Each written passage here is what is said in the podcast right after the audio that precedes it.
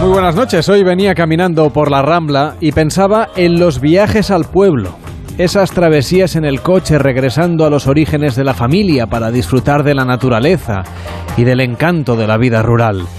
Unos encantos que, bueno, a veces no valoramos los que vivimos en la ciudad y que en otras ocasiones, por qué no decirlo, los idealizamos, porque solo disfrutamos de sus ventajas cuando vamos allí de vacaciones, pero para los inconvenientes pues nadie se pone a la cola. Desde hace un tiempo está de moda el concepto del neoruralismo los urbanitas que abandonan el asfalto para irse a vivir al campo. Algunos lo hacen de verdad, labrando el huerto, cuidando de los animales, incluso cambiando su orientación profesional hacia el sector primario. Otros simplemente lo que hacen es instalar la fibra óptica en una casa de piedra que tiene todas las comunidades, las comodidades quería decir, sino más que la que tenían en la ciudad. Y claro, no es lo mismo. No es lo mismo levantarse a primera hora de la mañana cuando el sol acaba de salir o incluso cuando aún no asoman sus rayos y ponerse, por ejemplo, a labrar o a llevar el ganado de una finca para otra, sin descanso, porque recordemos que en las granjas los fines de semana no existen. Tú no le puedes decir a los cerdos o a las vacas que mañana no vienes. Para los agricultores no hay jornada intensiva de verano, porque su oficio reclama de una dedicación constante todos los días del año que casi nunca lo valoramos y a veces ni siquiera lo pagamos cuando vamos a comprar sus productos. Así que lo de vivir en el campo es algo que se idealiza por lo bucólico, sobre todo si se vive en la ciudad y si no se sufren las consecuencias. Y también ocurre, como en todo, lo contrario. La vida rústica horroriza a quienes ni se plantean dejar la ciudad y menos aún para irse al pueblo. Hay buenas y malas noticias. Me molesta, ¿verdad? Peor. ¿Despedido? Peor aún. ¿Qué hay peor que te echen? Trasladado al norte. ¿Al norte? No. ¿A Lyon? Ah, no. A Lyon no, al norte, norte. Te mandan a Lille. ¿Lila? ¿Cómo que Lila? No he dicho Lila, Lille, la ciudad de Lille. La ciudad de Lille es horrible. Ah, pues empiezas el lunes. ¿Este? ¿Este lunes? Pero no puedo. No, no tengo ropa de abrigo, ni siquiera tengo casa allí. Ah, mira, hay una vivienda oficial para el jefe de la oficina. Joder, pero ¿a dónde me mandan? A Vergues. ¿Vergues? Vergues. Pues rechazo el traslado. Ah, no puedes, es una sanción. Hoy en Pares y Nones vamos a hablar de la España vaciada, de su legado y de su forma de vida, y lo vamos a hacer a través de lo que más nos gusta, la gastronomía.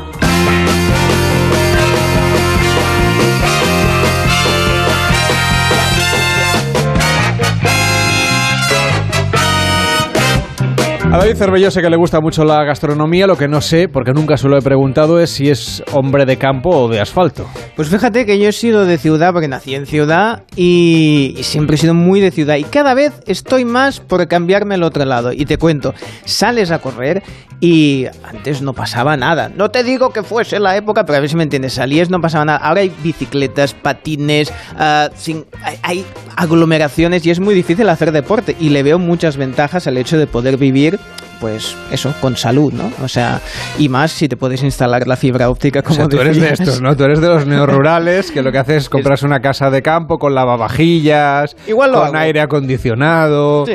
con bañera de hidromasaje, Me, me lo estás poniendo muy bien. con fibra óptica, vamos, lo que lo llaman casa rural, que luego, pues, Sí. hombre, está en el campo, pero, pero no es así la vida O sea, que me lo estoy pensando. lo Aunque estoy también es verdad que la vida rural tampoco es como hace 50 años. Eso es. Que quede claro. ¿Eh? Que hay mm, tractores ya con GPS, con conexión a Internet.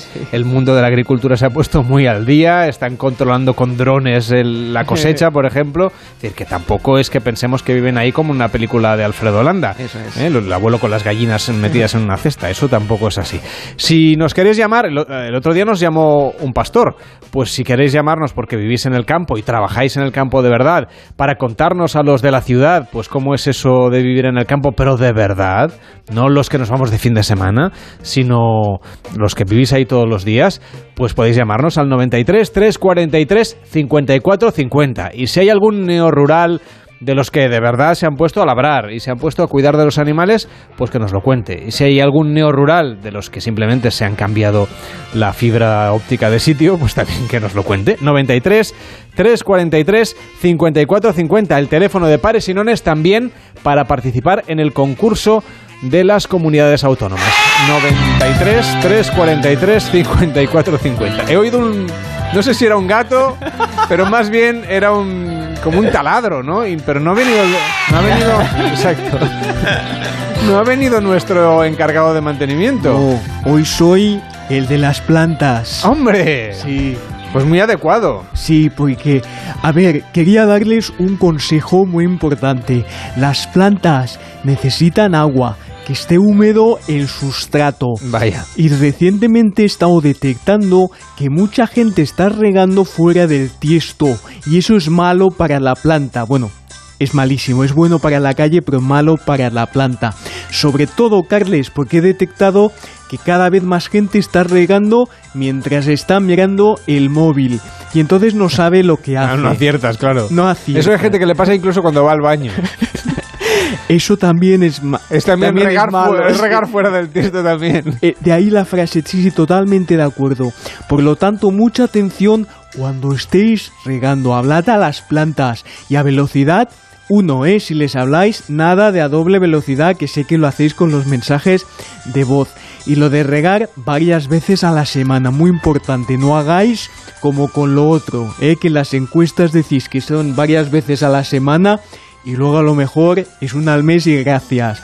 A regar con alegría. Bueno, pues gracias por el consejo, ¿eh? nadie se lo ha pedido, pero bueno, en este programa ya pasan estas cosas, que de repente pues aparece aquí alguien, nos da un consejo y, y se esfuma. Aur.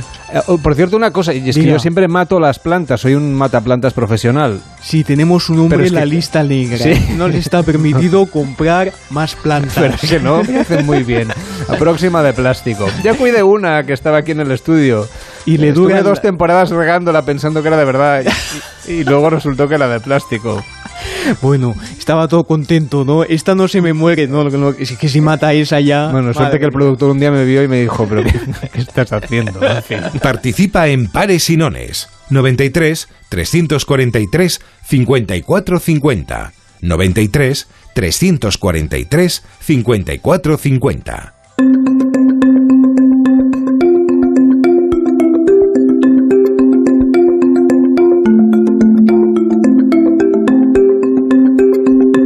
siguiente es, mm, invitada seguro que ha hecho esos viajes al pueblo de los que hablábamos al principio, de madre extremeña y de padre andaluz. Nos acompaña Pilar Pozuelo. ¿Qué tal? Buenas noches. Hola, buenas noches. Has escrito el libro Recetas de la España vaciada. Sí, Y no nos ha parecido mejor manera de hacer un viaje por la España vaciada que hacerlo a través de su gastronomía, de sus platos. Algunos, por cierto, que, mm, bueno, para los que vivimos en ciudad, parece que están como en peligro de extinción, aunque hasta hace unos años eran muy populares. Pues ahora resulta que la gente en lugar de pedirse un potaje, pues prefiere, no sé, un ceviche o cosas así que vienen de otros países, con lo ricas que están, por ejemplo, unas patatas duquesa o unas patatas a la importancia, por coger dos recetas al azar de... He abierto el libro y han salido estas dos. sí, sí, sí, claro, no, sí, podemos elegir tantos platos modernos, pero es que en la gastronomía tradicional eh, sigue siendo muy actual. Eh, eh, veo que cada vez la gente va buscando más esto, estas recetas eh, de antes que se siguen haciendo en todos sitios y que son con ingredientes mm, de cercanía muchas veces que tenemos a la mano. No hace falta eh, ir a buscar recetas mm, fuera. Eh, tenemos aquí de todo, pero bueno, eh, en cualquier caso, eso eh, es lo de menos, ¿no? Podemos hacer una comida casera con unas eh, recetas tradicionales y algún día podemos cambiar. Yo también soy de, de mm, acercarme a la cocina de otros lugares. Usted se crió en Córdoba y, estudió luego turismo e idiomas en Madrid, donde reside. Eh, eh, por lo tanto, es más de ciudad que de, que de la España vaciada. Sin embargo, ha querido viajar un poco a los orígenes de nuestro país para recoger esas, esas recetas. ¿Cómo ha sido este viaje? Bueno, sí, yo llevaba muchos años con unas recetas antiguas, muy antiguas, de mi abuela, que pienso que serían incluso de mi bisabuela, por las medidas en que estaban escritas, antiguas, de jícaras, de onzas, cuartillos. eh, eh, entonces estaban escritas muy simples, con, a lo mejor en una línea, y yo empecé a, a, quererlas actualizar para recogerlas, que no se perdieran y probar hacerlas y bueno, de con la manera de cocinar de hoy. Entonces mm, vi que también esta cocina extremeña era muy similar a la cocina de toda esta España del interior que ahora vemos con tanto peligro de despoblación. Entonces pensé voy a hacer un recorrido desde las de esas extremeñas, me voy por Castilla, León, por La Rioja, Navarra, Castilla-La Mancha. Hay tanto, tanto que, que ver y, y descubrí que era muy, muy, muy parecida esa, esa gastronomía y que lo importante también era que quedara recogida, que no se perdiera. Eso es uno de los elementos esenciales, porque al final eh, da la sensación que si se va vaciando nuestro país en algunos lugares, se van perdiendo algunas tradiciones, por supuesto, se van perdiendo también parte del paisaje que se degrada, pero también se pueden perder oficios y se pueden perder recetas, es decir, formas de preparar platos o tradiciones culinarias que están enraizadas en un lugar, pero cuando en ese lugar ya no vive nadie, o la gente que vive se va a la ciudad más cercana o a una ciudad lejana, pues claro, todo eso se va perdiendo. Sí, pero es muy curioso porque yo veo en los pocos días que pasamos en verano, solemos ir por las tierras estas despobladas, en las tierras altas, en zonas de de Soria o de otras zonas de Castilla, a veces por La Mancha, que también hay pueblos que se están despoblando. Y en Extremadura vemos que, que la gente vuelve a los pueblos y siguen haciendo y celebrando sus fiestas y siguen haciendo las mismas recetas, los mismos rosquillos, las calderetas, eh, que no se pierden en realidad. A mí me asombra mm, ver cómo esta gente tiene esa capacidad de mantener eh, sus tradiciones y a la vez su gastronomía. Me parece impresionante y por eso yo he querido mm, que esto mm, quede reflejado, quede por escrito, porque hay gente que dice, ay, me gustaba cómo hacía esto fulanita, o cómo lo hacía mi madre, o cómo lo hacía mi suegra, pero llegará un día en que si no lo recogemos, eh, mm, pues estas generaciones nuevas no van a tener donde inspirarse, ¿no?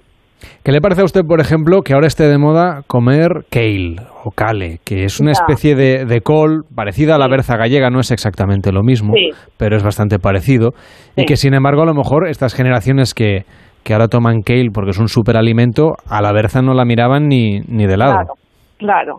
Pues ahí está, porque mm, probablemente no saben eh, las propiedades que tiene la berza. Todas las coles eh, tienen unas propiedades nutritivas increíbles y, vienen muy bien para problemas de estómago. Entonces tenemos tal variedad de platos con versas en, en las distintas regiones que se hacen de una manera o se hacen de otro. Eh, después la, eh, por ejemplo, una una lombarda que podemos tomarla en Navidad como un plato un poco especial eh, en algunas zonas.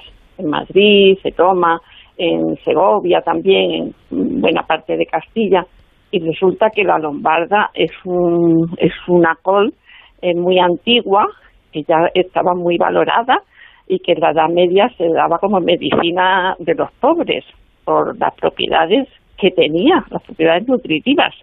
en general, pues todas estas coles son la, la cale o kale que, que se compra ahora, pues es que tenemos en el mercado al lado están todas las coles, la col el repollo, que sirven para acompañar también muchas veces las legumbres, los pucheros de alubias, los cocidos. Es muy común usarla en algunos cocidos también. Entonces no tenemos que despreciar estas estas mm, coles, estas verduras tan nuestras. Eh, que al final son más de kilómetro cero, ¿no? Que, son mucho más sostenible. Y, lo, y lo de tomar productos de temporada también, ¿no? Si algo tiene esta cocina tradicional es que iba evolucionando a lo largo del año conforme avanzaba el calendario, con aquellos productos que daba la, la huerta en aquel momento, los momentos en los que había matanza, recordemos que no había carne todo el año, ni mucho menos, y por lo tanto era una dieta en parte más saludable, porque tiraba más de proteína vegetal proteína animal. Ahora que se habla tanto de comer menos proteína vegetal, esto ya se hacía antes. Ya, se hacía, sí. Por necesidad muchas veces, ¿eh? tampoco no siempre era voluntario. Claro, no tenían a lo mejor al alcance muchos productos porque no llegaba, eh, pero sin embargo eh, mm, la, la conjunción de unas, eh, unos del arroz, por ejemplo, con las legumbres, que son platos clásicos tradicionales, como puede ser un empedrado, unas alubias con arroz, ¿no? Eh, eso mm, he visto que tiene tales propiedades nutritivas que no necesitas la carne, porque es que ese, ese complemento hace que, se duplique casi el, el poder eh, mm, de las proteínas en ese plato.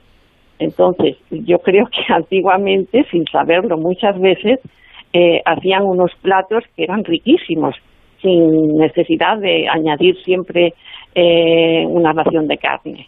También, eh, por ejemplo, usaban mucho, y se sigue usando, pero antes usaban el bacalao, que con poca cantidad pues tiene mucho poder también nutritivo, muchas proteínas sanas y, se ha usado toda la vida. Son platos de todas maneras que han quedado. Eh, es una ventaja ver eh, que esto, aunque sean más estacionales, pensamos más en el bacalao, por ejemplo, en Semana Santa, pero mm, vemos que, que sigue manteniéndose esta, estas recetas culinarias.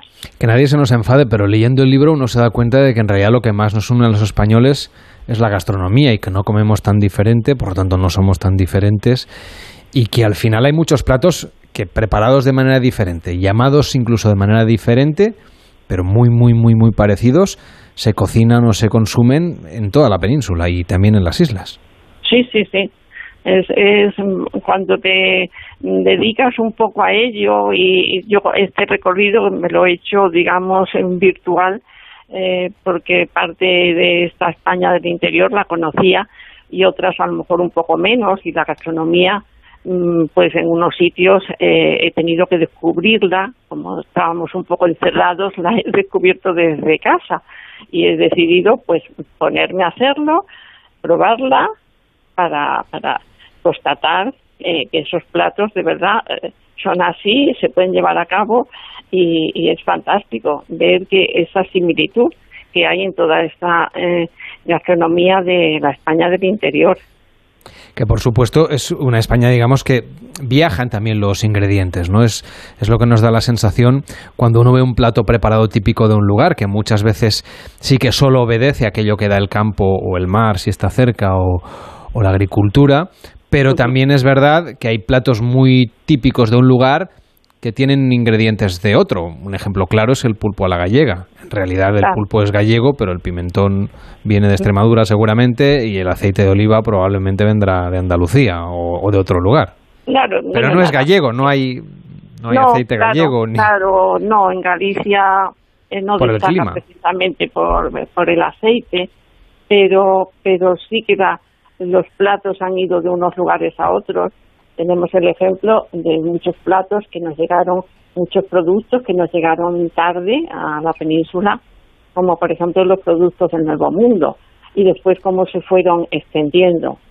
Muchas veces fueron también gracias a, los monjes que, que, se trasladaban y iban de unos monasterios a otros y llevaron, por ejemplo, el pimiento que empezó en el siglo XVI a a producirse, bueno, a, mm, plantarse y llegar la producción en el monasterio de Yuste con los jerónimos, pues después en, poco tiempo estaba en, La Rioja, que lo llevarían los frailes, supongo, y mm, también poco más tarde se ve el otro tipo de pimiento dulce que es la ñora, que está en delante, o sea que es que eh, de una manera u otra también yo creo que que se desplazaban eh, los productos mm, gracias a los arrieros, que era la forma, y, los carreteros, que era eh, los transportes de entonces.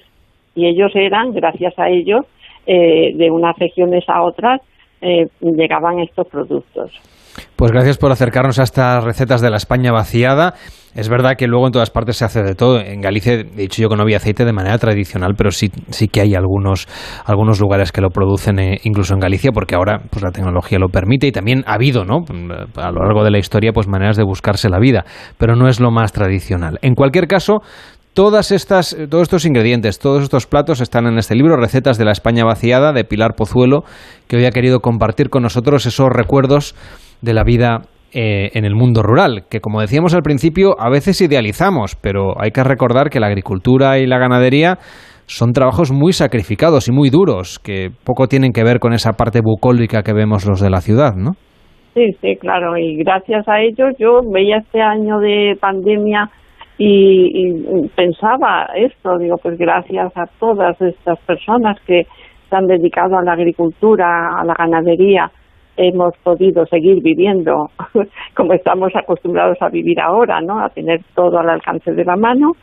Y, es verdad que esto no se tiene que perder, no tiene que haber esta despoblación, tenemos que ayudar también a que esa, esa la gastronomía y la cultura fije también la población en todos estos sitios de una manera u otra con la, con la eh, mm, eh, mm, medios de ahora, eh, pero mm, evitando que se, que se siga perdiendo población en toda esta parte del campo de la España del interior. Pues gracias Pilar por estar con nosotros esta noche. Hasta la próxima. Vale, muchas gracias. Por cierto que hablando de España, de la vaciada y de la llena, de la rural y de la urbana, nos podéis llamar al 93 343 54 50 para participar en el concurso de las comunidades autónomas. Vamos a hacer una pausa y a la vuelta, aquí en Paresinones, vamos a hablar de... Ya estamos con las obras otra vez. Hombre, sí, sí, sí, sí, no, le vengo a hacer el, parte del día, ¿no? Yo estoy empezando a pensar que a usted lo que le gusta es salir por la radio. Bueno, no, que me gusta tenerle informado y, bueno, si los oyentes Pero cuando llego aquí, cuando llego aquí a primera hora de la tarde, ah. ya me lo puede explicar. No, porque... Que lo veo haciendo, tomándose usted el bocadillo, o sí, un cigarro. El segundo, sí. Exacto, pero, pero no veo yo que usen las herramientas. No, bueno, Se ponen a, a las 9 de la noche cuando empieza el programa. Ahí empezamos. Ahí empezamos porque nos gusta escucharle mientras trabajamos. Entonces ah, no podemos escucharle mientras trabajamos y trabajamos antes. Todo, todo tiene un porqué. Pero póngase usted el programa a la carta o escuche lo que estén dando en directo a esa hora, que Onda Cero da una programación buenísima todo el día y toda la noche. Lo hacemos también, pero nos motiva más cuando están, cuando están ustedes. ¿Qué le va a decir? A ver, lo que era el pasillo está cerrado, está solucionado el tema, pero hemos empezado a levantar en la salilla donde, donde tienen el microondas. Que por cierto, he intentado calentarme un poco de agua para echar una bolsita de té. Digo, me voy a hacer un té y cuando lo he sacado ahí del microondas, la bolsilla de té no quería entrar en esa agua ni de casualidad, porque bueno, aquí, pues, en fin. Total, que hemos dado con una figurita de terracota ahí en la salita esa. Y tiene que venir ahora el arqueólogo otra vez, porque podría ser un guerrero de Chian. Pero vamos a ver un guerrero de Chian aquí. porque aquí viene gente de, de todas partes a hablar por la radio. Antiguamente, pues hacía sus pergaminos, sus cosas, no sé. Total, que el gobierno chino se ha mostrado interesado. Quiere saber. Sí, porque se ve que como los chinitos de la suerte son la pulsera, que no hay dos iguales. Entonces eso sí que quizá encontrar alguno por ahí. Sí, también, también. También ya es arqueológico eso, yo creo. Sí, bueno, esto luego se vende en Wallapop, no Bueno, total, que tienen que venir que también te digo una cosa, ¿eh? que puede ser terracota o una croqueta venida más que se quedó suelta por ahí, porque aquí comida... Eso es más probable. comida hemos ido encontrando de todo. Yo te digo que la pared estaba pensado, ¿quién ha estucado eso? ¿Quién ha puesto aquí gotelé? Y no, resulta que eran manchas de salsa que se van. Eso no es verdad. No, la, la salsa. Eso la va... usted no es verdad. Eh, pues será gotelé. Pero bueno. Hotel tampoco tenemos. Oiga, que esto no es tan antiguo. Al revés, y esto es pura tecnología, pura modernidad. Mire qué estudio. Lleno de pantallas y de LEDs y de cámaras y de, eh, cosas. no, si está el bonito le está quedando. Bonito le está quedando. Bueno, si encuentra alguna cosa. ¿Usted ha perdido algo por ahí? Seguramente, porque soy bastante despistado. Sí, ¿Alguna moneda? Las gafas. Seguro que encuentro unas gafas mías. Si encuentro unas gafas, pues ya luego se las traigo. Bueno, lo de Alemania seguimos esperando. No hay ¿eh? pieza de aire acondicionado. Yo ya estoy acostumbrado a venir aquí Ligerito de ropa. Ligerito, bueno, pues nada. Bueno, pues nada, que vaya bien la obra, ¿eh? Lo dicho, una pausa en pares y nones y a la vuelta el concurso. Aprovecha para llamar al 93 343 54 50 y juega a favor de la comunidad autónoma que tú quieras. El espectáculo del verano en la radio. Pares y nones. Esto es muy fácil. ¿Que no puedo dar un parte por WhatsApp? Pues yo me voy a la mutua. Vente a la mutua y además en menos de 6 minutos te bajamos el precio de cualquiera de tus seguros, sea cual sea. Llama al 91 555 5555. 91 555 5555. Esto es muy fácil. Esto es la mutua. Condiciones en mutua.es. Mundimed.es, la mayor plataforma de telemedicina de Europa con más de 12 millones de usuarios para que usted pueda realizar al instante cualquier consulta sin límite de tiempo ni consultas con médicos, psicólogos, nutricionistas y pueda tener una segunda opinión respaldada por los mejores hospitales de España y Estados Unidos. Desde solo 5 euros al mes, usted y toda su familia con el primer mes gratis. Entre en mundimed.es, la telemedicina del siglo XXI sin espera. En Securitas Direct sabemos que nadie quiere entrar donde no se puede quedar. Por eso, para proteger tu casa o segunda residencia en caso de intrusión, hemos desarrollado nuestra tecnología exclusiva Zero Vision. Si un intruso intenta entrar en tu casa, desde nuestra central de alarmas activamos Zero Vision, que impide la visión del intruso obligándole a huir antes de que llegue la policía. Confía en Securitas Direct, expertos en seguridad. Llámanos al 945 45 45 o calcula online en securitasdirect.es. Hay épocas en las que nos encontramos más cansados. Revital te puede ayudar. Revital contiene ginseng que ayuda a mantener la energía y vitaminas C y B5 que ayudan a disminuir el cansancio. Y ahora para tus defensas, Revital Defensas, de Pharma OTC.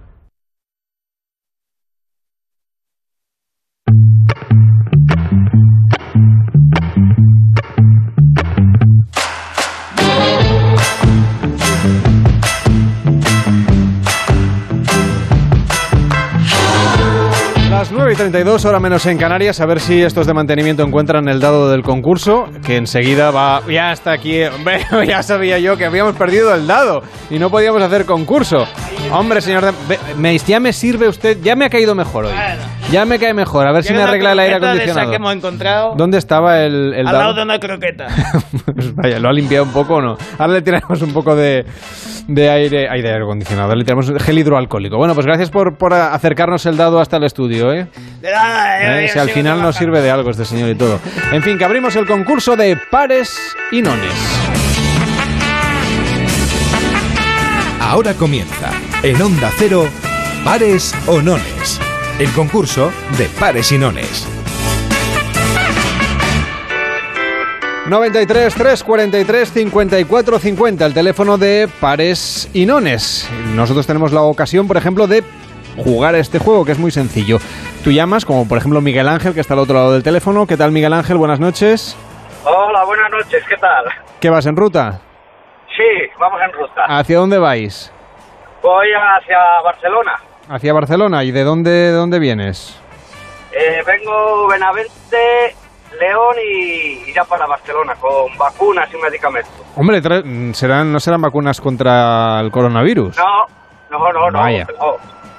Bueno, pero otras vacunas importantes también. Eh, exactamente. Todas Hay que son- vacunarnos de todo, sí. Claro que sí, todas son importantes. Oye, ¿y estás bien refrigeradas y todo eso? Sí, sí, van refrigeradas, van en frigorífico. Bueno, ¿Y cuánto te queda hasta llegar a Barcelona? Uf, no he llegado todavía a Burgos, llegaré sobre las 5 de la mañana. Pues ánimo, ánimo y a seguir escuchando la radio, que es lo que, que es lo que hay que hacer. Dime, ¿pares o nones? Pues vamos a decir nones. Venga, pues el concurso es muy sencillo. Eh, llaman los oyentes al 93 343 54 50, nos dicen a qué comunidad quieren beneficiar con sus puntos, lanzamos pares o no, o sea, lanzamos el dado y se sale pares. Y habéis dicho pares, pues 10 puntos para esa comunidad. ¿Que falláis? Pues solamente 5. ¿A qué comunidad me habías dicho? Castilla y León. A Castilla y León, que además va en cabeza. Pues pares para Castilla y León, lanzo el dado, ahora sí, sale un 2.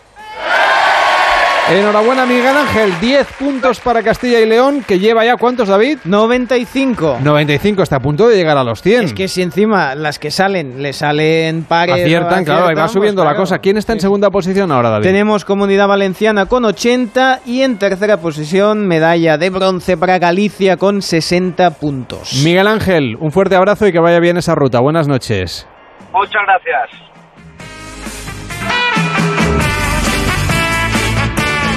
Hola Manuel, ¿qué tal? Buenas noches. Buenas noches, amigo. ¿Cómo estás? ¿También en ruta? En Rota, Cádiz, como lo sabes. Ah, Bueno, porque se oye diferente, de sexto sentido de los que trabajamos en la radio. Al final, enseguida se, en- Ay, ay, ay. Lo del coche se- tiene un sonido, tiene una sonoridad especial. Si me, si me llamaras de la Catedral de Burgos también lo notaría. Por cierto, felicidades que está...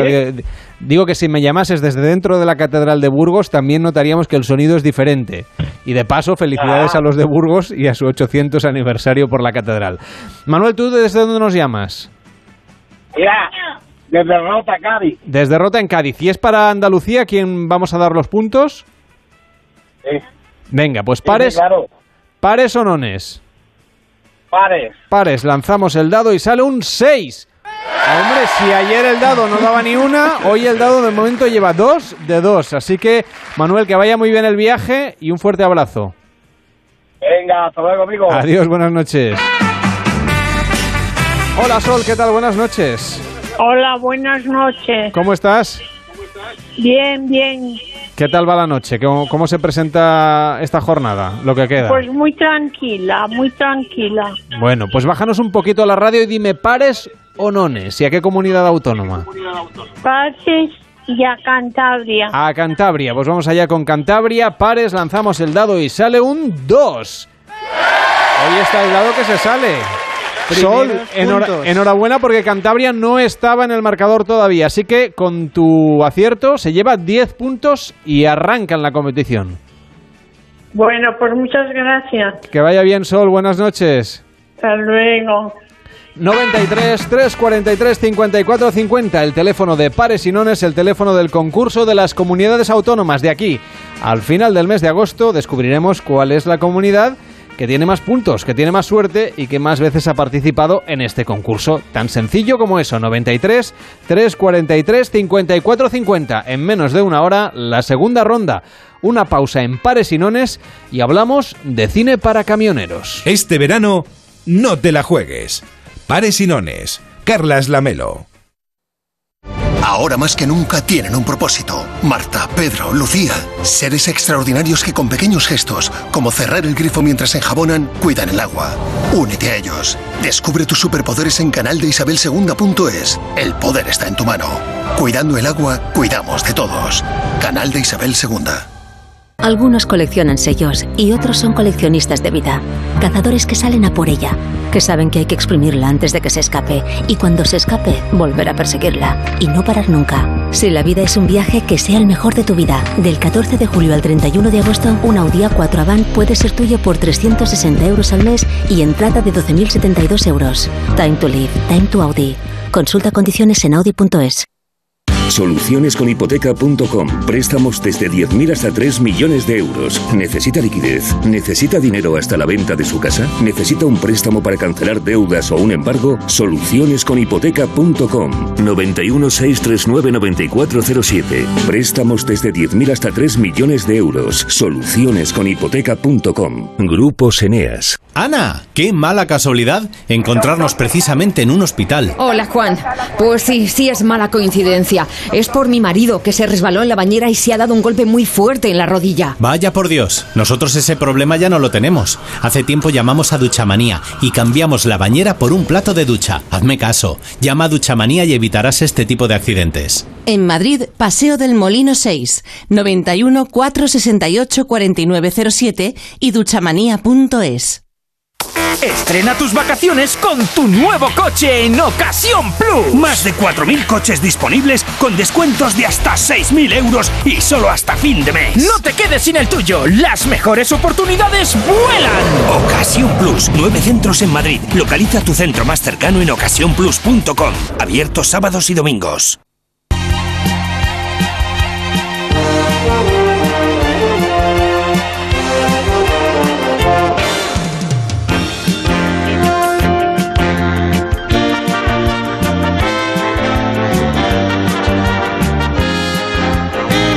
Estamos en Pares y Nones, estamos en Onda Cero, vamos a hablar de cine, pero de cine clásico. Durante este verano vamos a invitar a los oyentes a que vean algunas películas que las rescaten allí donde puedan, pues desde una filmoteca, por ejemplo, desde el cajón de los VHS o de los beta, quién sabe, que tenga usted en casa. Quizá en alguna de las plataformas de cine por internet, esto es bastante más fácil, bastante más sencillo. Pero todas a través de un hilo conductor, a través de una historia que nos va a contar Pablo Mérida. ¿Qué tal, Pablo? Buenas noches. Hola, buenas noches, Carlos. ¿Qué tal? Que tú hoy te has puesto de lo más camionero. sí. Hoy vamos a hacer cine para camioneros. Cine para camioneros, eh, pero no exactamente para camioneros, para mm, aficionados al- a las road movies y bueno, realmente los camiones tú puedes pensar, pero a ver, ahora en pleno verano, ¿qué, sentido tiene eh, hablar de, pelis de, de camiones? Pues mucho, porque los camiones, quieras que no, mm, todos los que viajan por carretera, pues es un elemento mm, familiar y conocido. Eh, en la mayor parte de los casos entiendo que que además se les contempla con, con cariño, con agrado, ¿no? El camionero siempre es un personaje eh, bastante estimado, salvo y cuando te toca mm, viajar a lo mejor por una carretera excesivamente estrecha y, y ir detrás de un camión, pues ya sabemos el, el latazo que puede ser.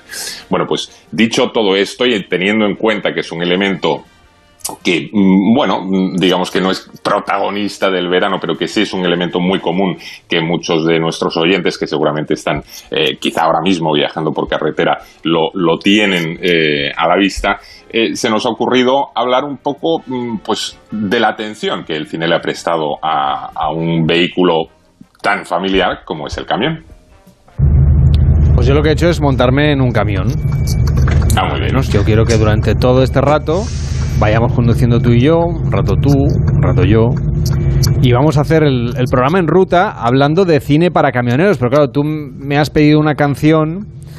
Yo me resisto un poco a ponerla, pero. Pero claro, supongo que es lo que toca, ¿no? Cervelló también viene con nosotros en el camión. Sí, no, y, y estaba. Voy con miedo, ¿eh? Porque sé que Pablo me vas a hablar de algunos camiones que, que algunos dan miedo. Y lo vamos a pasar. Bueno, hemos parado en una gasolinera y hemos encontrado una cinta de cassette donde todavía estaba esta canción. Para ser feliz quiero un camión. Yo para ser feliz quiero un camión.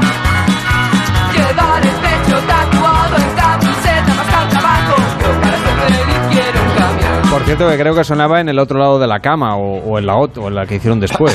Sí. Es una canción muy Sí, sí.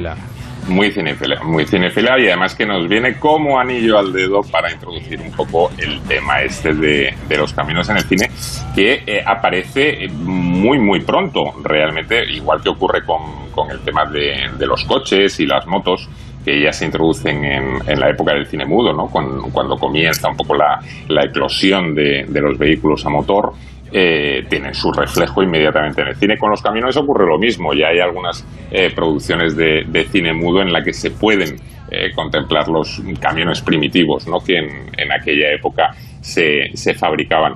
Pero mm, bueno, van a pasar unos, unas cuantas décadas hasta que realmente alcanzan su protagonismo, ¿no? Y yo os quería destacar un clásico que a mí me parece una peli, como tú decías antes, estupenda para rescatar este verano y para mm, quedarse absolutamente fascinado, que, fue una de las primeras pelis en donde los camiones tenían un protagonismo muy destacado.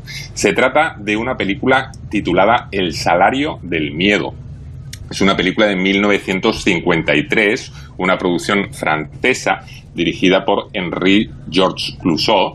Y en ella nos planteaba una historia, bueno, en, un eh, país que no se determina exactamente dónde ocurre. Hay una plataforma petrolífera y tienen eh, unos cuantos camioneros asalariados. Y entonces se les encargaba el realizar un trayecto por, por unas carreteras malísimas, tremendas, eh, con camiones cargados de nitroglicerina. Y claro, tú me contarás, eh, aquí la tensión estaba mm, puesta al límite porque cualquier bache, cualquier curva mal dada, el camión podía saltar por los aires, ¿no? Era una, una peli absolutamente fascinante, ya os digo, protagonizada por un Yves Montand muy jovencito un Charles Bannell que consiguió la Palma de Oro al Mejor Actor en el Festival de Cannes de ese año. Y la película fue muy premiada, es un auténtico clásico que más adelante, en el año 77, la, harían una versión, los, eh, el cine estadounidense, Hollywood, se la encargaría a William Friedkin, el director del eh, Exorcista, haría una, un remake titulado Carga Maldita, que, bueno, bajo mi punto de vista no estuvo a la altura de, del original, pero igualmente, mm, bueno, mm, era heredero de, de este esta tensión ¿no? que, que generaba esta peli. Yo, mm, si tenéis oportunidad, darle un vistazo que, que seguro que os gustará. Muy bien. Pues tenemos esta película, un clásico, empezaremos siempre así, con El salario del miedo, este remake también de Carga Maldita, pero el boom de lo, del, del cine con camiones, por llamarlo de alguna manera, fue en los años 70. Sí, en los años 70 se produce un, auténtico fervor y una auténtica fiebre eh, despertada tanto en el cine como en la televisión. En algunas series de, televisión también ocurre. Eh, aquí mismo en, España, los más eh, veteranos seguro que, recuerdan una serie que se hizo muy popular en su época, que se titulaba precisamente Los Camioneros, eh, que mm, bueno le, dio mucha popularidad a Sancho Gracia, que era uno de los protagonistas. Eh, también tuvimos una serie estadounidense muy similar y un montón de pelis que tuvieron un éxito de taquilla desaforado. Eh, una de ellas fue Los Caraduras, la, la- comedia protagonizada por em, Burt Reynolds, que, bueno, pues mm, supo captar con mucha gracia el tema de los camioneros que iban por las carreteras estadounidenses, hablando por las radios, gastando un poco bromas, ¿no? Hizo un retrato así, bueno, pues del camionero socarrón, simpaticón, que ayudaba a los que estaban en dificultades y que, eh, bueno, intentaba meterse con, con los patrulleros de carreteras que eran así como, como los malos de la función, ¿no? Todo con, con mucho sentido del humor. Esta peli tuvo muchísimo éxito, e inmediatamente después Los Caraduras se estrenó en el año 77 y justo al año siguiente eh, John Peckin- Sam Peckinpah perdona, eh, estrenaba Convoy, una peli dirigida, eh, uy, dirigida, protagonizada por Chris Christopherson y Ali McGraw y que en este caso volvía otra vez a, a tener a los camioneros como protagonistas aquí de una especie de revolución que, que organizaban en las carreteras estadounidenses con ese toque que Pekín sabía dar a sus pelis de, eh, bueno, pues escenas muy mm, espectaculares de, de choques a cámara lenta, camiones por ahí circulando y tal. Eh, tuvo muchísimo éxito. Entonces, estas dos pelis, Los Caraduras y Convoy, eh, generaron, que, tuvieron muchísimo éxito de taquilla, generaron una auténtica fiebre de, de pelis de camioneros. Y, durante el final de los años 70, la verdad es que se estrenaron un montón de, de pelis protagonizadas por camioneros y con camiones, eh, bueno, pues llenando la, la pantalla, ¿no? Un- Una época de auténtico fervor. ¿Y para ti quiénes serían los mejores camioneros protagonistas? Es decir, los actores míticos del cine que han interpretado papeles de camionero. Pues eh, mm, hemos tenido mm, camioneros mm, realmente muy, muy conocidos, pero si queréis eh, destaco a tres que ahora sí en principio diríais, ah, pues, ¿quién puede haber hecho de camionero que sea tal? Os voy a decir tres nombres que os van a sonar un montón y que seguro que cuando os comente las pelis os van a sonar también.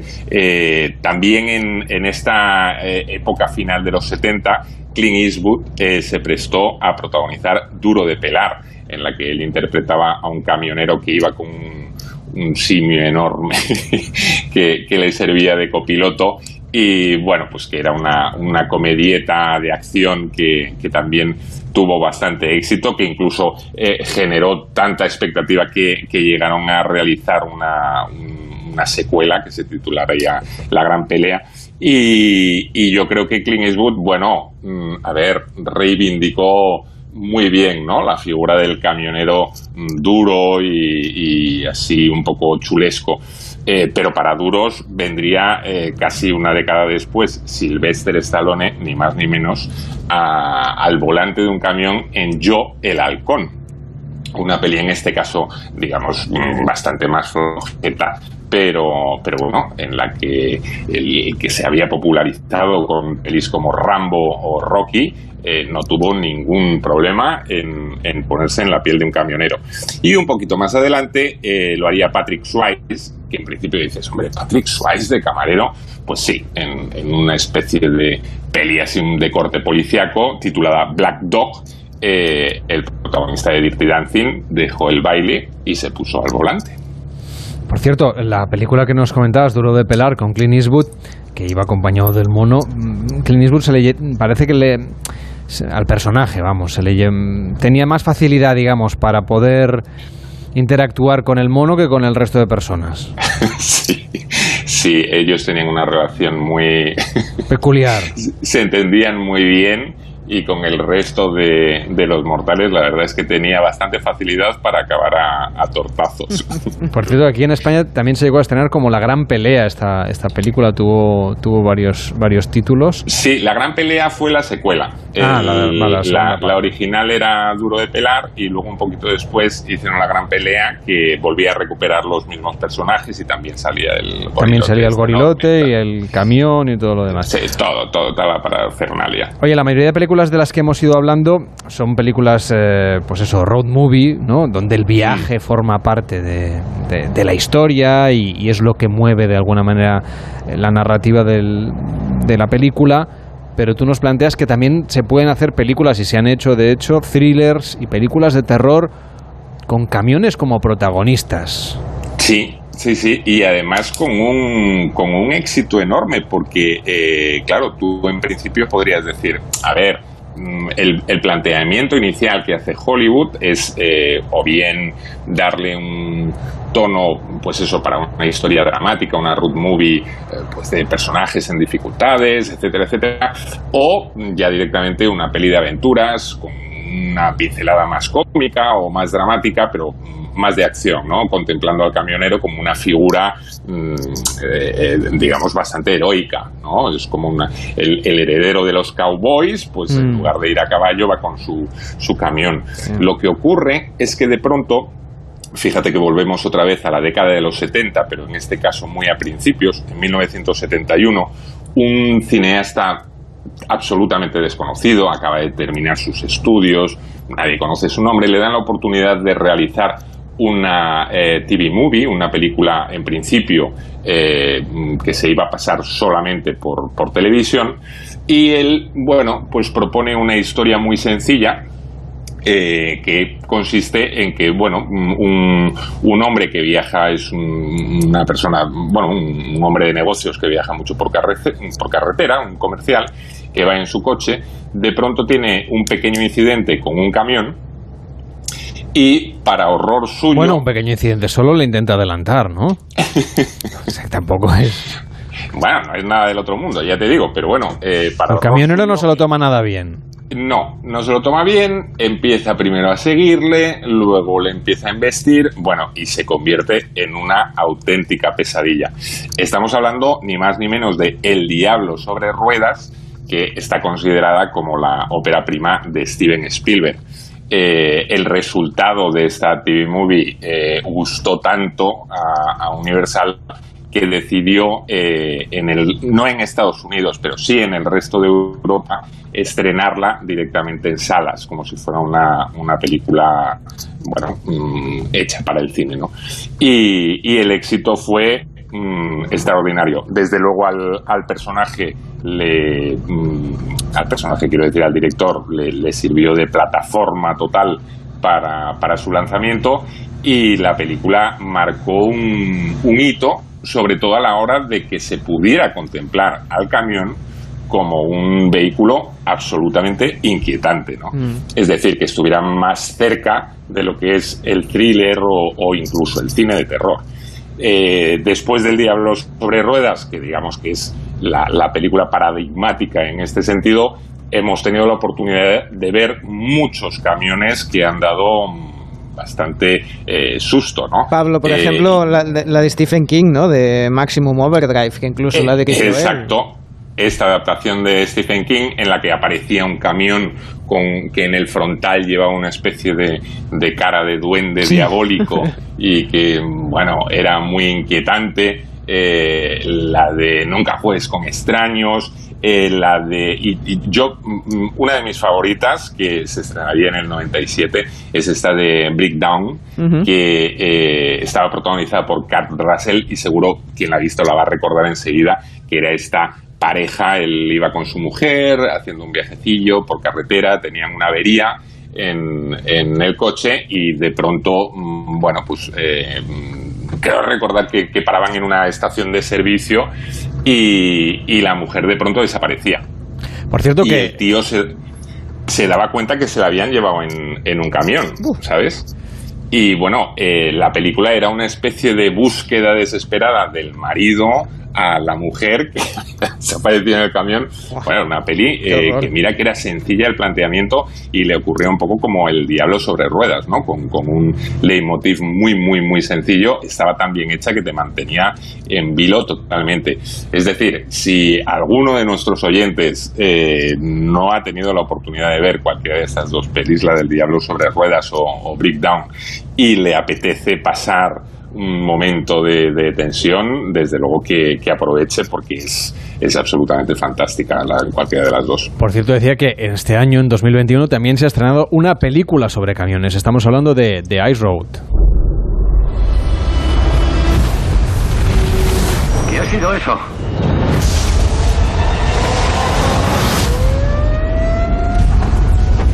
¡Todo el mundo fuera!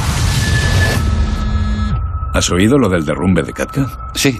Estoy con una misión de rescate. Hay 26 mineros atrapados quedándose sin oxígeno. Necesito una boca de pozo de gas en menos de 30 horas. ¿Puede hacerlo? Dice que tienes experiencia con rutas de hielo en la zona noroeste. Sí. Que a nuestro país llegará el próximo 27 de agosto. Sí, se estrenó en Netflix en Estados Unidos el pasado mes de junio, el 25 de junio. Eh, aquí vamos a tener la suerte de verla en salas. Es una peli muy, muy espectacular en la que se mezclan mm, camiones, catástrofes naturales y Liam Neeson haciendo de un cam- camionero que está dispuesto, bueno, a demostrar que es un auténtico héroe. Una peli que, bueno, mm, seguro que a más de uno le va a hacer amar el cine de camiones y descubrirlo, que es un poco lo que eh, pretendíamos eh, esta tarde, ¿no? Pues desde luego que lo que hemos hecho es subirnos a este camión, ir conduciendo un ratito, acompañando también a los camioneros que sabemos que son oyentes del programa, lo sabemos sobre todo también porque nos llaman y nos cuentan su historia. No sé si los camioneros han visto estas películas o no, o solo alguna de ellas, nos lo pueden contar en el 93 343 5450 o a través de, bueno, en fin, también si no son camioneros también nos lo pueden contar. Por supuesto, el teléfono aquí está abierto para todos los oyentes. Los camiones nos han llevado hoy de viaje a través del cine y lo hemos hecho con Pablo Mérida, quien esperamos el jueves para hablar de las películas que llegan este fin de semana a la cartelera, que por cierto, no sé qué tal está el tema, no lo he mirado todavía. Hay pues cosas no está mal, no está mal. Yo creo que vamos a mantener, ya la semana pasada tuvimos algunos títulos de estos digamos de pleno verano, ¿no? Esto eh, hemos conseguido que antes la temporada de verano era como una especie de sequía, siempre esperando a septiembre y nadie se atrevía a estrenar y ahora llevados más un poco por la tendencia de Estados Unidos que han entendido que el verano es una época estupenda para meter grandes eh, blockbusters. Eh, este viernes vuelven los blockbusters, vamos a tener títulos interesantes y bueno, de ello hablaremos el próximo jueves. Pues muchísimas gracias por estar con nosotros y hablamos el jueves ya de las películas de esta semana. Buenas noches. Un placer, un abrazo para todos.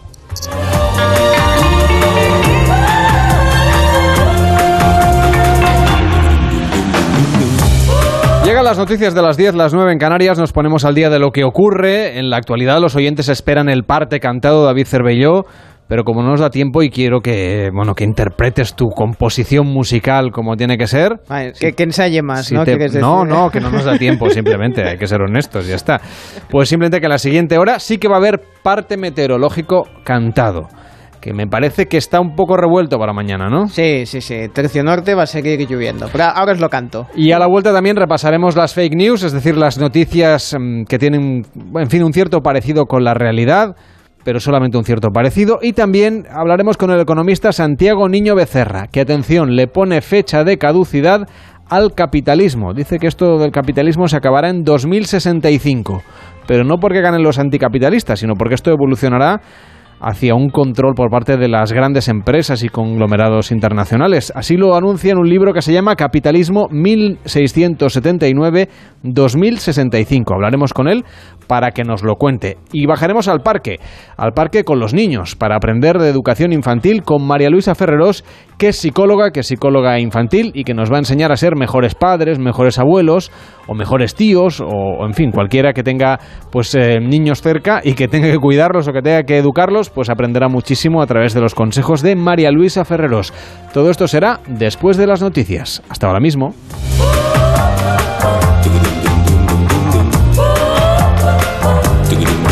La mejor apuesta para este verano. Pares Sinones. Carles Lamelo.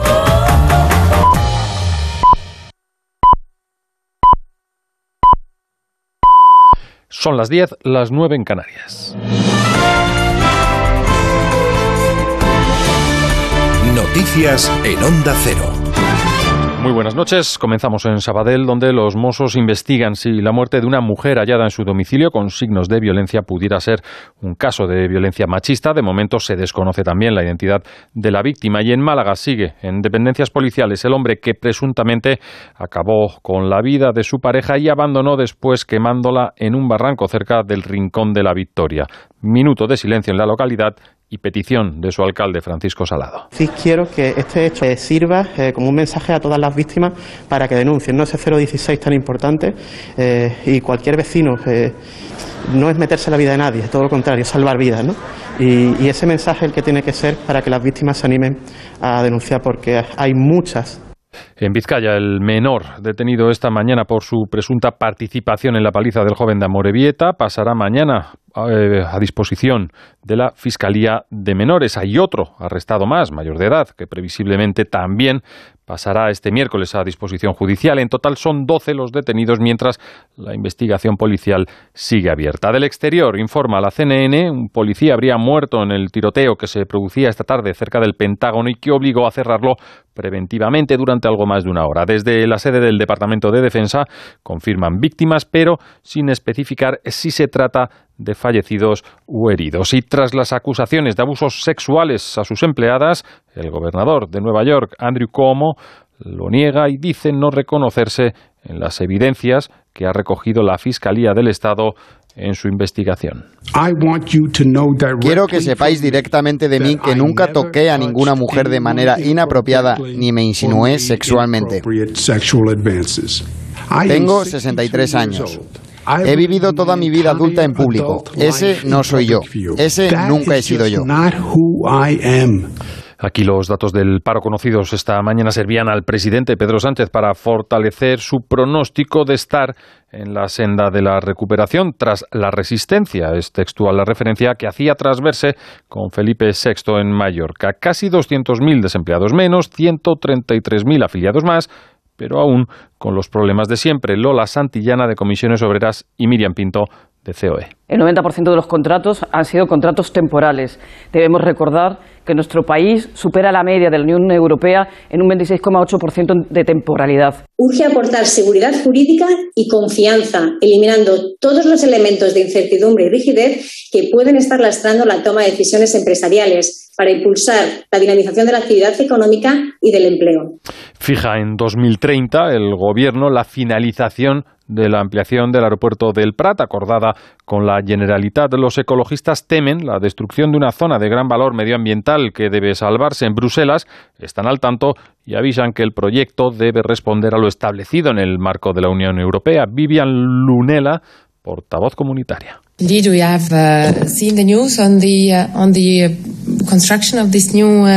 Hemos visto las noticias sobre la construcción de este complejo en la zona de Barcelona. Tenemos una legislación vigente en lo que se refiere al impacto medioambiental y una evaluación que se tiene que hacer antes de cualquier gran proyecto que pueda tener trascendencia en los requisitos de producción. Y hoy, en el último Consejo de Ministros del curso político, además de extender dos meses el escudo social y evitar, por ejemplo, suspender desahucios o prohibir el corte de suministros básicos a familias con alto grado de vulnerabilidad, se aprobaba también en materia cultural el contrato para que la colección Thyssen pueda seguir visitándose al menos hasta 2030. 37, Marta Pérez. El Consejo de Ministros ha aprobado el arrendamiento de la colección Carmen Thyssen-Bornemisza durante un periodo de 15 años y por un valor estimado de 97,5 millones de euros. El alquiler de esta colección es posible gracias a que el pasado 21 de julio se aprobó el Real Decreto Ley que regula el arrendamiento de bienes muebles incluidos en el patrimonio histórico español. El contrato reconoce el derecho de adquisición sobre toda o parte de esta gran colección formada por cuadros de autores como Monet, Picasso o Gauguin. Algunas estas obras fueron prestadas de manera gratuita al Museo Thyssen en 2004, complementando la colección permanente que adquirió el Estado en el año 1993. Pues ahora tocan las noticias deportivas con Manu Ruiz. En los Juegos Olímpicos se ha acabado un buen día para la delegación española. Teresa Portela ha conseguido la medalla de plata en piragüismo y Joan Cardona la persea de bronce en vela. La selección española de fútbol ha ganado a Japón por 1 a 0 con un gol de Marco Asensio en la prórroga y se ha clasificado para la final.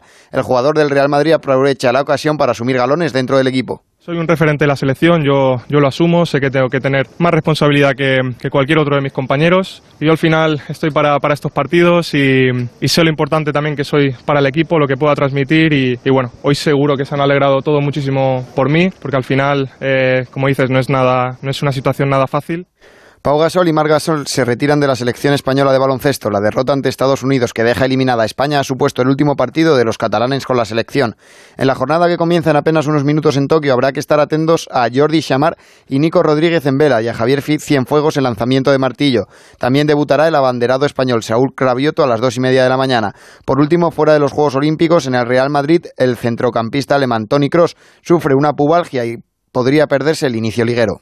Pues a ver si podemos seguir contando medallas. Mañana, de momento, en menos de una hora, a las 11, las 10 en Canarias, lo que vamos a contarles son más noticias que actualizamos hasta entonces. De momento se quedan con Carlas Lamelo, Pares y Nones. Nos gustan las madrugadas, nos gusta el cine y la música, jugar y regalar, hablar y escuchar. Nos gusta pasarlo bien. Qué buena filosofía. Yo creo que les caes muy bien a todos tus compañeros, ¿no? Sí, lo malo es que estoy solo. Ah. Eso es lo malo.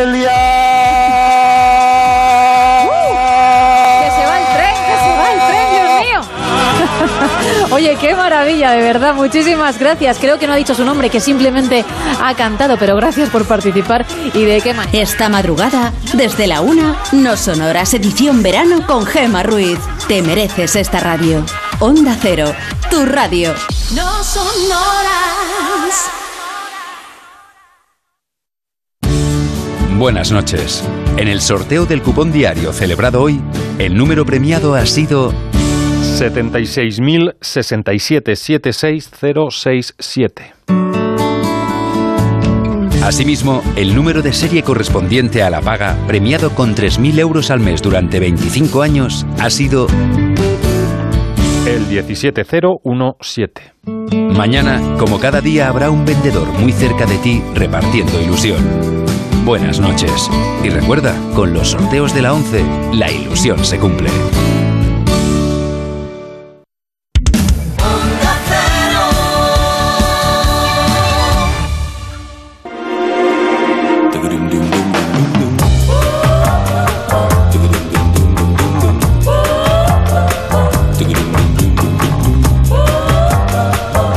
Onda Cero, Pares y Nones.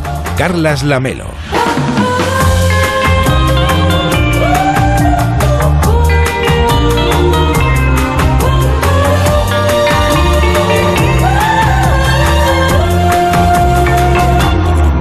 Aquí estamos de nuevo la segunda hora de Pares y Nones. Llegaremos a las 11, las 10 en Canarias contándoles muchas cosas. Todas ellas las pueden recuperar cuando quieran y a la carta a través de la web ondacero.es. Allí está nuestro programa también a la carta y el concurso de las comunidades 93 343 54 50. Es tan fácil como llamar y decir que quieren apostar por una de nuestras comunidades autónomas y regalarle los puntos. Solo por llamar serán 5 puntos. Si además aciertan pares o nones, yo lanzo el dado y lo que salga pues eh, determina el resultado. Si han acertado 10 puntos para esa comunidad autónoma, al frente de todas ellas con casi 100 puntos, Castilla y León.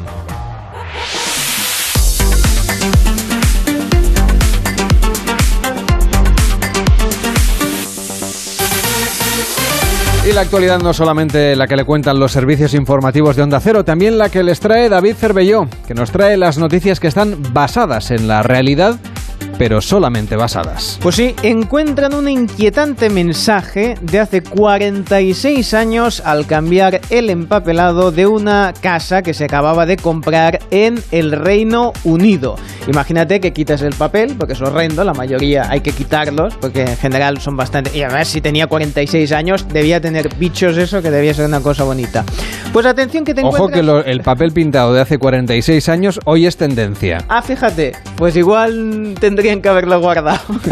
no hubieran encontrado ese mensaje. ¿Qué decía Eso. el mensaje Atención, enigmático? Dice, yo estoy aquí, tú estás allí, separados solo por el tiempo. ¿Cómo será el futuro? ¿O soy el pasado? Ah, qué bueno La esto. única respuesta a eso, tú eres mi futuro, yo soy tu pasado. Te deseo un buen día, 1975, Eileen Walmsley, que es la mujer que... O sea, se dejó un mensaje a sí misma. A sí misma. O a quien lo viera en el Exactamente. futuro. Un Hola, punto- yo del futuro te traigo una lejía. No, pues dejas un mensaje, ¿no? Y, y queda, queda bonito. Bueno, total, que mm, en las redes sociales empezaron a buscar y dieron ah, con Eileen, que dijo, tenía unos 14 o 15 años cuando, cuando dejé este mensaje, me gustaba pensar en el tiempo, en los viajes en el tiempo, cómo estamos conectados, y escribió este, este poema. Pues imagino que podemos hablar ya con la señora Eileen Wemsley. ¿Qué tal? Buenas noches. Oh, buenas noches. Qué sorpresa que alguien leyera sus frases tantos años después. Habría perdido ya la esperanza, imagino. No, no tengo mucha paciencia. Sabía que alguien lo leería. Pienso que llevo 30 años intentando instalar el certificado digital y aún he perdido la esperanza. Como para pensar que no leerían mis frases. Además, el papel era horrendo y era hora que lo quitaran. ¿Y usted va a ir a ver su frase? No, no aún. Me espero a que descubran más huevos de Pascua que dejé en la casa. Hay muchos más fresquitos. ¿Pero qué me dice? Díganos que hay más. Sí, hombre, llevo tanto, tanto esperando y ahora le voy a hacer spoilers a usted. No, no soltaré prenda. Venga, díganos algo. Bueno, si metes la mano en el retrete, hay un mensaje escrito enganchado ahí. ¿Pero cómo van a meter la mano en el retrete?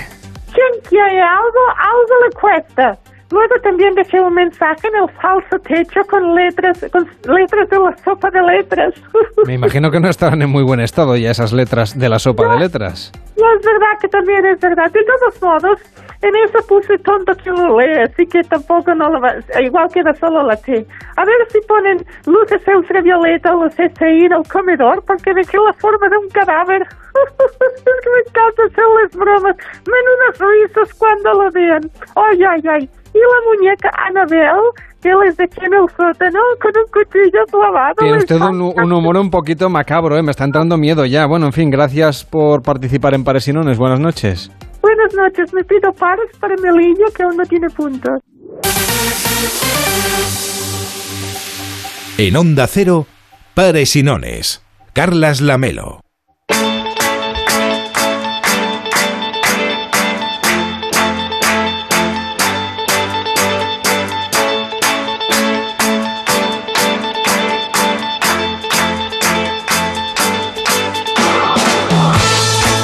Capitalismo, el sistema económico en el que vivimos, fecha de caducidad? Pues bien, según el economista Santiago Niño Becerra, sí que la tiene. Será en el año 2065. Así lo asegura en su último libro que se llama Capitalismo y entre paréntesis, como en las lápidas, una fecha de nacimiento y una fecha de muerte. 1679, fecha de nacimiento, 2065 como finalización de este sistema. El libro lleva un subtítulo, una aproximación al sistema económico que ha producido más prosperidad y desigualdad en el mundo. Santiago Niño Becerra, ¿qué tal? Buenas noches. ¿Qué tal? Buenas noches, buenas noches. Es muy atrevido ponerle fin a un sistema que lleva tantos siglos imperando en el mundo, al menos en Occidente. Bueno, a ver, bueno, sí, de hecho, eh, este, el, capitalismo se inventó en Occidente. a ver, la, fecha de nacimiento oficialmente no es esa. Oficialmente el capitalismo nace en 1820, cuando se vota, se produce la botadura del primer buque con casco metálico. Lo que pasa es que mm, para mí eh, el, nacimiento de verdad se produce en 1679 cuando se promulga en Inglaterra la ley de la habeas corpus que pone coto al poder omnímodo de la monarquía que podía hacer la monarquía absoluta lo que, lo que quisiera y eh, necesita eh, para poder hacer el, be- el beneplácito de un juez. Entonces, eh, esto da una garantía a la burguesía para poder hacer cosas eh, para poder tomar decisiones y a partir de aquí se va produciendo una evolución legal y jurídica que va abriendo la puerta a mm, la eclosión a finales del siglo XVIII, principios del XIX, de la burguesía como poder económico. Entonces, históricamente, desde en los últimos dos mil años, eh, los sistemas económicos han tenido una duración entre 250 y 260 años. Entonces, si usted a 1820 le suma 250, pues sale, mm, bueno, pues eso, 2070, 2065. Es decir, yo, yo un poco lo que quiero decir es que en algún momento, en algún momento, si se cumple lo que hasta ahora se ha cumplido, entre el año 2060 y 2070, el capitalismo tal y como lo conocemos dejará de existir y pasará a ser otra cosa.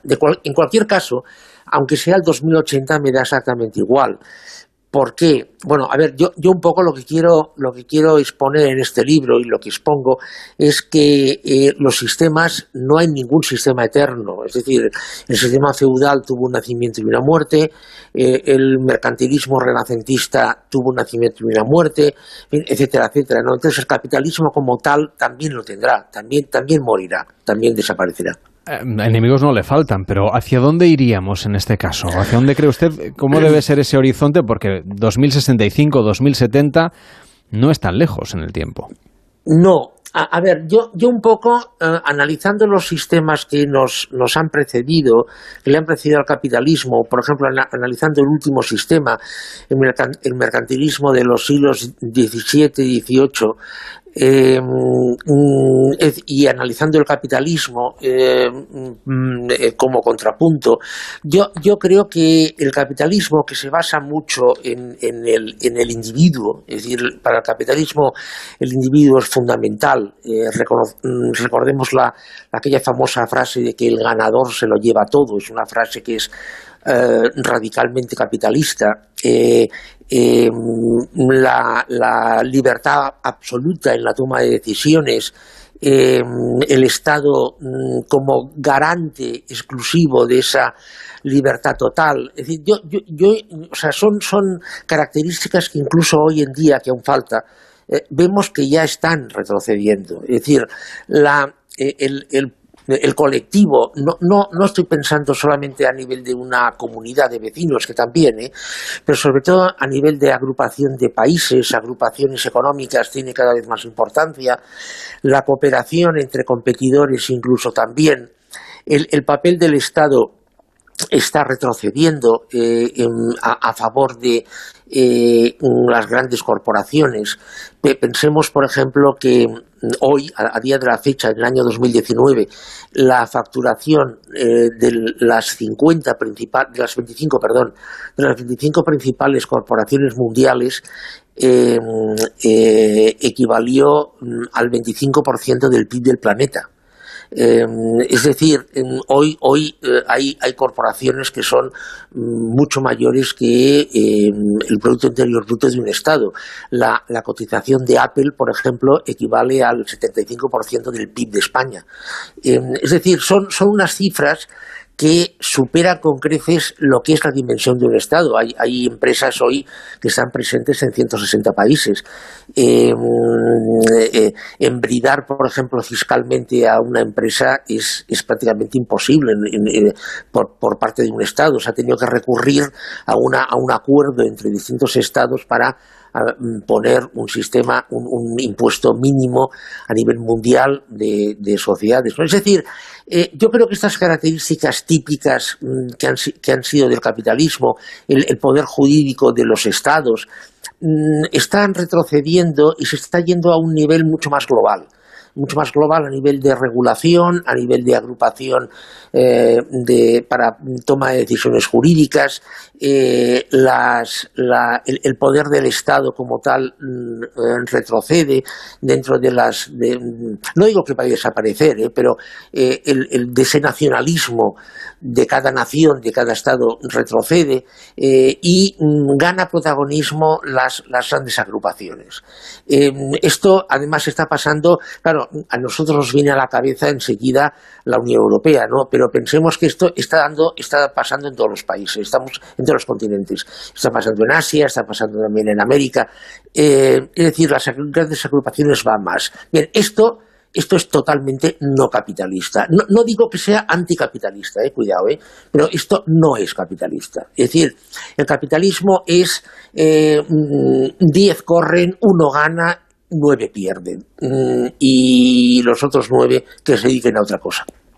Por eso tiene, digamos, ese paradigma en el cual explica que el capitalismo es el sistema que mayor prosperidad ha ofrecido a la humanidad, pero al mismo tiempo que más ha acrecentado las desigualdades. Sí, sí.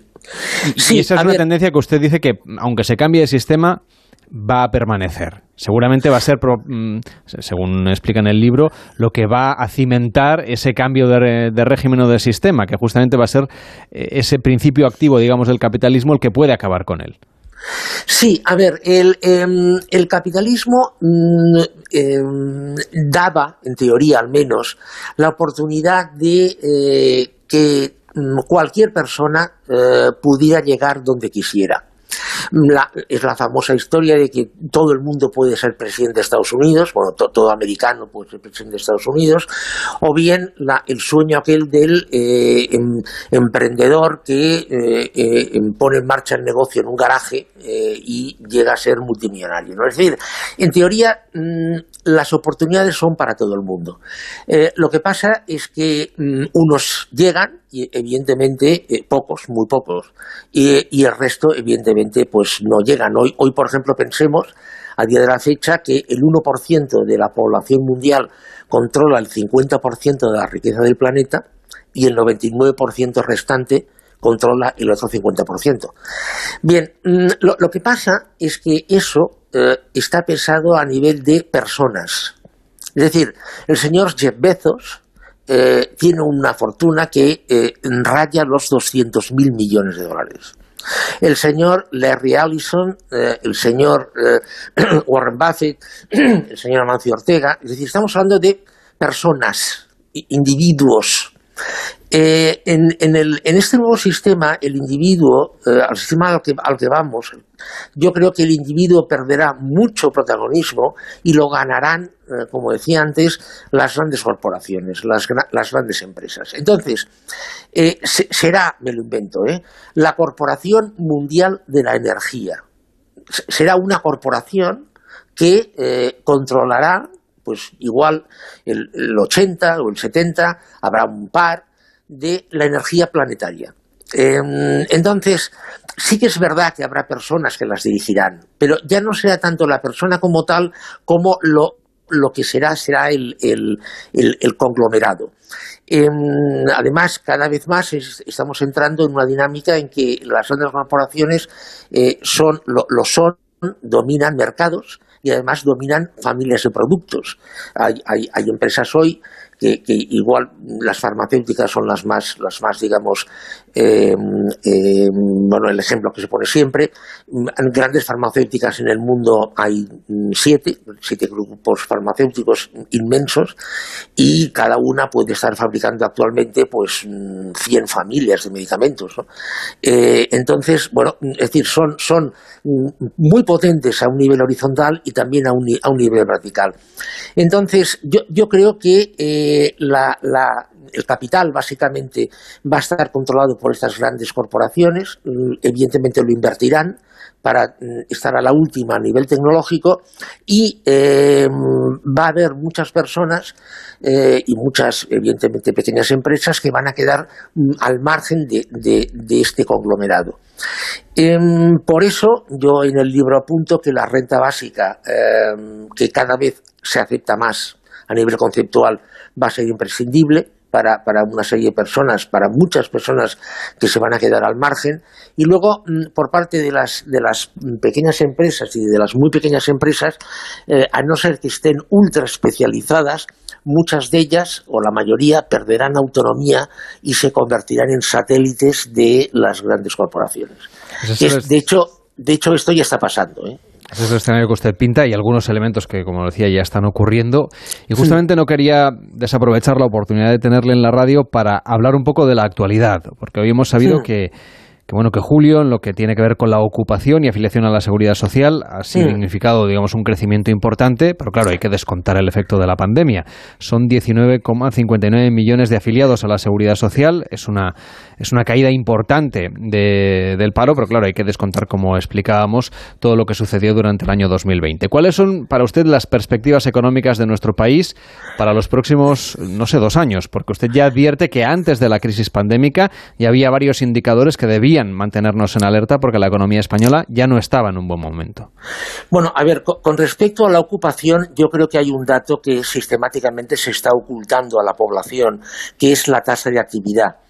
La tasa de actividad es la proporción entre personas entre 15 y 65 años que están trabajando eh, dividido entre la población entre 15 y 65 años. España tiene una tasa de actividad del 58,6%, eh, bajísima. Eh, simplemente apuntar que eh, Dinamarca la tiene cerca del, seten- del 70%. Es decir, que hay muchas personas en edad de trabajar que están fuera del mercado de trabajo por la razón que sea. Si España tuviera una tasa de actividad como la de Dinamarca, la tasa de paro eh, sería de más del 20%. Es decir, que este dato yo creo que es, muy importante. ¿eh?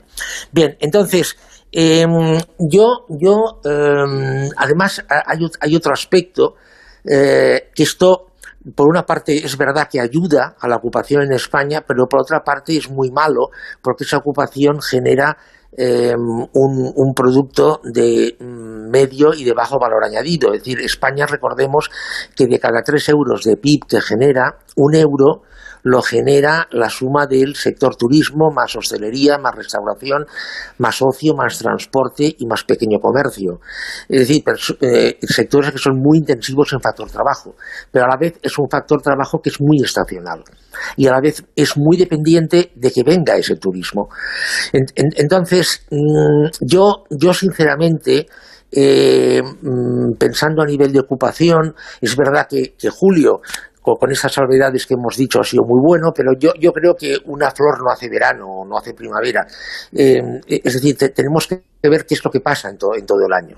Eh, eh, es decir, si este, esta variante delta del virus pues se le consigue controlar, eh, sigue viniendo turismo, mm, e- ese turismo coge confianza, aumenta el, el gasto mm, de cada, de cada turista, etcétera, etcétera. ¿no? Entonces, esto por un lado.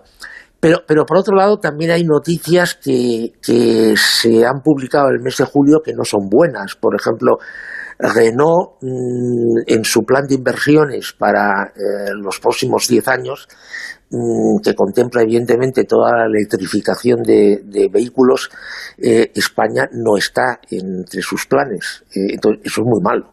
Mm, eh, entonces, mm, España en los próximos dos años yo creo que se va a jugar mucho su futuro. No, no, no hablo únicamente por el lado del turismo, ¿eh? o sea, en, en- en general, en conjunto. Eh, yo creo que España tendría que ganar mucho en, en- en, en inversión eh, y abandonar una serie de actividades. Por ejemplo, una, una noticia muy positiva eh, que, que también se ha publicado estos días es que el gobierno de Canarias está, mm, eh, bueno, tiene planes para mm, atraer inversión. Eh, hay, hay- Intel, por ejemplo, está, tiene planes para mm, instalar en el mundo dos fábricas más, dos megafábricas. Eh, el, gobierno de Canarias ha apostado por, por jugar esta carta. Yo creo que eso son muy buenas noticias y que yo creo que esto, estas noti- es- noticias como esta o planes como esto, ten- como este, tenían que haberse planteado otras regiones y 30 años atrás. Eh, yo creo que en España se ha apostado demasiado por el turismo y esto crea dependencias. Ha sido un placer tenerle hoy con nosotros en el programa y sobre Muy todo vaticinar un poco o tratar de adivinar hacia dónde puede ir la- el panorama económico, ya no solo en España, sino a nivel global, como plantea su libro, que pone fin, como decíamos, un fin estimado al sistema capitalista. Gracias por acompañarnos, Santiago Niño Becerra, y hasta la próxima. Buenas noches. Gracias a ustedes. Buenas, buenas noches. En Onda Cero, pares y nones. Carlas Lamelo.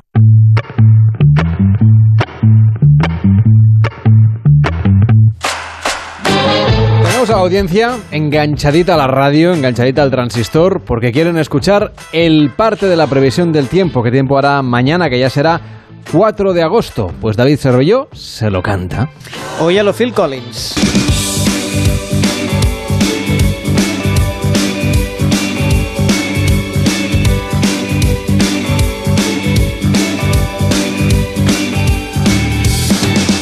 Hoy sigue la cosa muy dividida por toda España.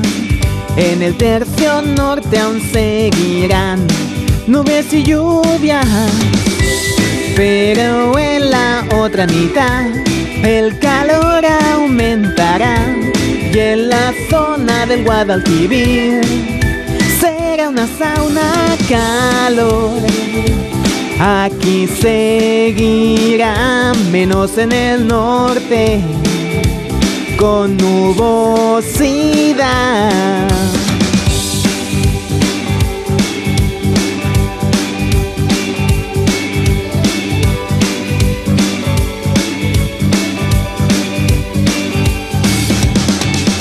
Alguna tormenta habrá en el norte, puede que haya Sumado granizo en Pirineos, estad alerta.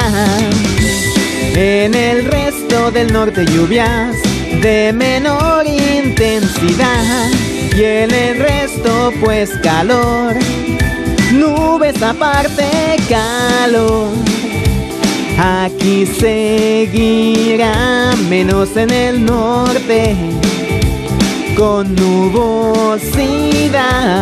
Es una sauna, la mitad sur del país. Me pongo moreno y no paro de sudar. Esta es la previsión del tiempo para mañana. Si no les gusta, no es será la canción, sino es que preferían sol y hace lluvia Eso o es. preferían lluvia y va a hacer lo que pone. Es lo que pasa en la previsión del tiempo cantada. Una pausa en pares y nones y abrimos concurso de las comunidades autónomas. Lanzamos un dado y si acierta 10 puntos para la comunidad autónoma que usted quiera y si falla, pues solamente 5 puntos. Aquí no gana nadie, solamente la comunidad autónoma que va en cabeza, que es Castilla y León. Por cierto, David, que tenemos alguna comunidad autónoma que todavía no se ha estrenado en el marcador. Sí, nos falta que nos llame gente de La Rioja, de Canarias, de Baleares y de Melilla. Hacemos un llamado como en la radio antigua. A todas estas Este verano, no te la juegues. Pares y nones. Carlas Lamelo. Llevamos años apoyando a nuestros deportistas para conseguir el mayor logro de todos, conectar a las personas. Telefónica, mejor conectados. Mundimed.es, la mayor plataforma de telemedicina de Europa con más de 12 millones de usuarios. Médicos, psicólogos, especialistas, nutricionistas y todo lo que pueda necesitar sin esperas ni cita previa, al momento. Y por solo 5 euros al mes, usted y toda la familia. Ah, y el primer mes gratis. Mundimed.es, la medicina del siglo XXI sin esperas. ¿Quieres ver bien, verte bien y que te vean bien, sin renunciar a la moda? Porque sabemos lo que quieres, en Óptica Roma tienes las mejores marcas a precios increíbles. Ahora, atención con un 40% de descuento en gafas graduadas y de sol. Somos Óptica Roma, tus ópticas de Madrid. Algunos coleccionan sellos y otros son coleccionistas de vida. Cazadores que salen a por ella, que saben que hay que exprimirla antes de que se escape y cuando se escape, volver a perseguirla y no parar nunca. Si la vida es un viaje, que sea el mejor de tu vida. Del 14 de julio al 31 de agosto, un Audi Q3 puede ser tuyo por 295 euros al mes y entrada de 11.350 euros. Time to live, time to Audi. Consulta condiciones en audi.es. 98.0 Madrid.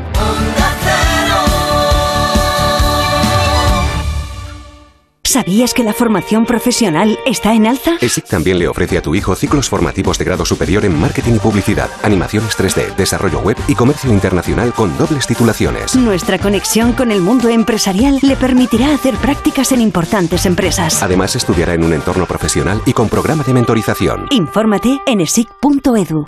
Si es que ya lo digo yo siempre, dúchate que sale económico, pero eso sí, hazlo en un plato de ducha de Duchamanía. Hazme caso, ¿no ves que una bañera tiene más peligro que meter los dedos en un enchufe? Y mira que son bonitos los platos de ducha de Duchamanía. Oye, con suelo antideslizante, sus mamparas, para entrar a vivir, pues eso, dúchate que sale económico y llama a Duchamanía, que no me enteré yo que no lo haces. En Madrid, Paseo del Molino 6, 91 468 4907 y duchamanía.es.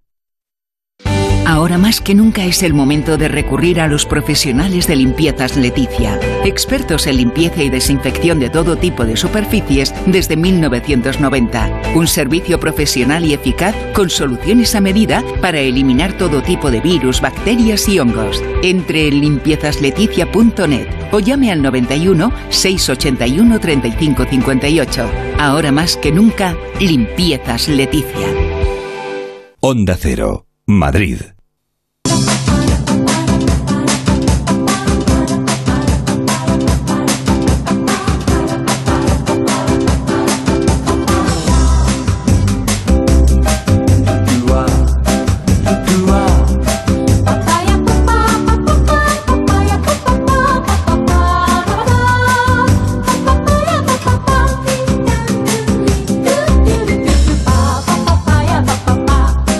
Y 343 54 50 el teléfono de Pares y Nones para participar defendiendo la comunidad autónoma que tú quieras. 93 343 54 50. El concurso es de lo más fácil de este mundo.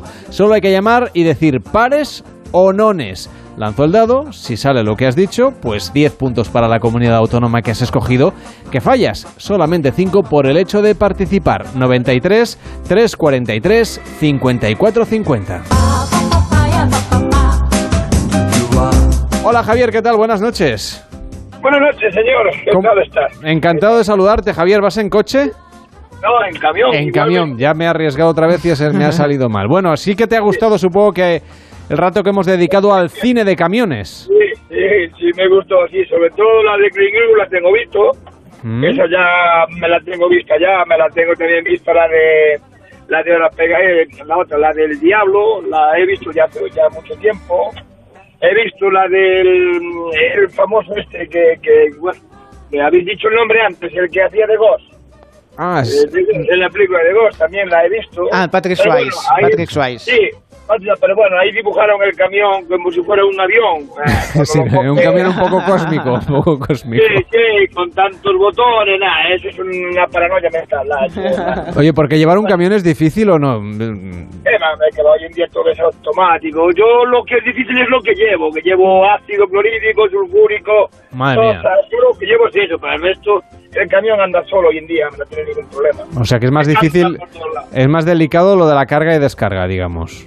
Exactamente, el camión hoy en día, vamos, yo llevo un Mercedes, un 4, un 4, un 480, y Ujú. ahora monto, conozco, bueno, no tengo por qué decir eso. Y, te, y ahora te digo, es, anda solo. Anda solo, bueno. No te quites méritos a ver si os van a bajar el sueldo a los camioneros si os oye, oye No, alguien. eh, eh, eh, antes, antiguamente, antiguamente, el camionero era una maravilla, ¿sabes? Antiguamente. ¿Por qué? Pues porque ganabas dinero, hablábamos de las 500.000 pesetas, 400.000, ¿entiendes o no? Eso era una maravilla, pero hoy en día, hoy en día es una rastrería, hombre, esto no vale para nada. Vaya. Esto te lo digo en confianza, hoy en día es Sí, una sí. rastrería, no vale para nada. Esto es lo peor que hay, el que se pueda tener un chollo con 10 horas, 8 horas al día, 1.300, 1.400, que se olvide. Hoy en día te quitan las dietas y te mueres de hambre, hombre. Te lo digo de corazón, ¿eh? Bueno, te mira. mueres de hambre. Te quitan las dietas, los 46,58 diarios, en aquí en hora España, y te mueres de hambre, te lo garantizo, pero es que te mueres de hambre, ¿eh?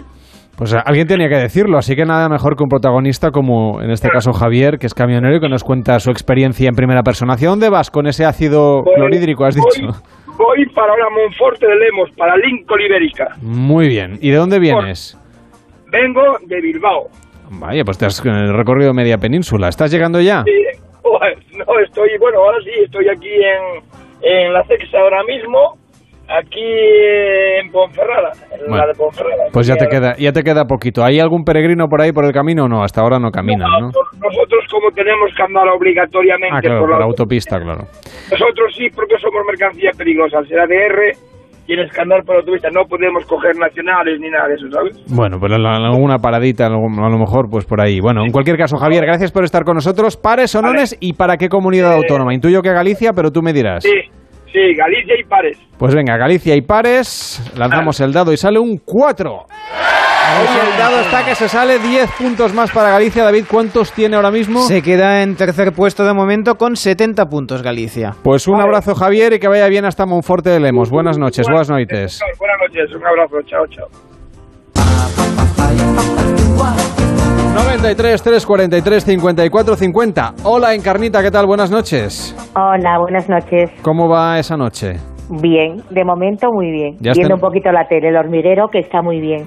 La- está, ¿Verdad que sí? Sí. Que- pero también escuchando la radio. Eso al- algún día me tenéis que contar cómo lo hacéis, porque yo que no- lo de la atención lo tengo un poco disperso, me cuesta bastante. Bueno, pues te lo digo muy fácil. Yo tengo una amiga que es ah, de a tope de radio y dice, llama a este teléfono, digo ahora mismo. Ah, bueno, pues entonces... para lo que es, pero pues, si no, yo veo el hormiguero siempre. Bueno, pues nada, gracias en cualquier caso por co- consumir a tres media, que al final todo queda en casa.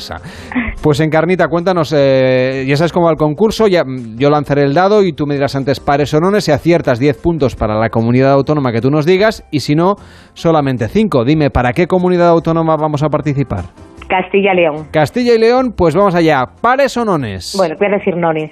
Nones, lanzo el dado y sale un 1. Pero, que, eh, pero esto qué Estáis todas ayer, ninguna, ninguna. El dado se puso rebelde, rebelde, rebelde, no había manera.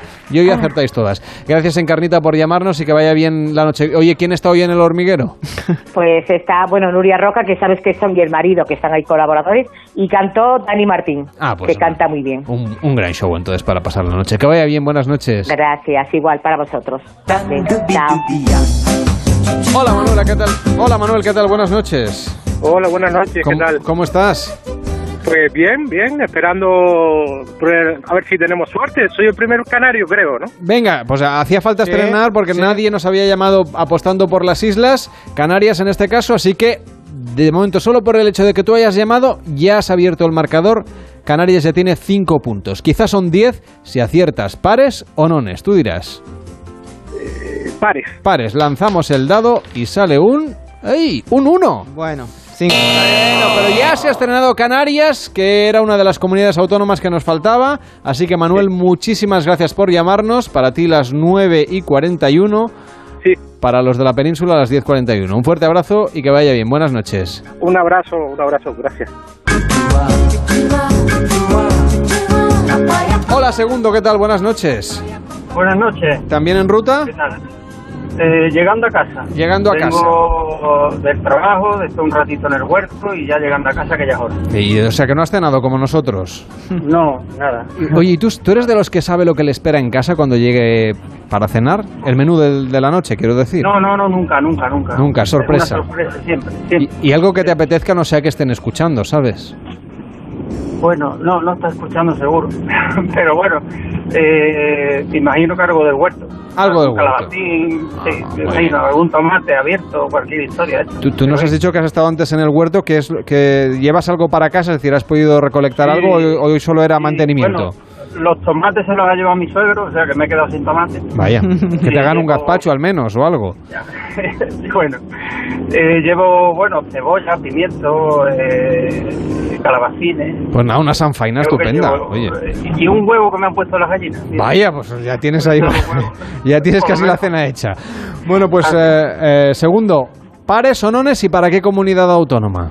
Eh, nones y un enamorado de Extremadura. Extremadura, pues venga, que no le va del todo mal. Dos.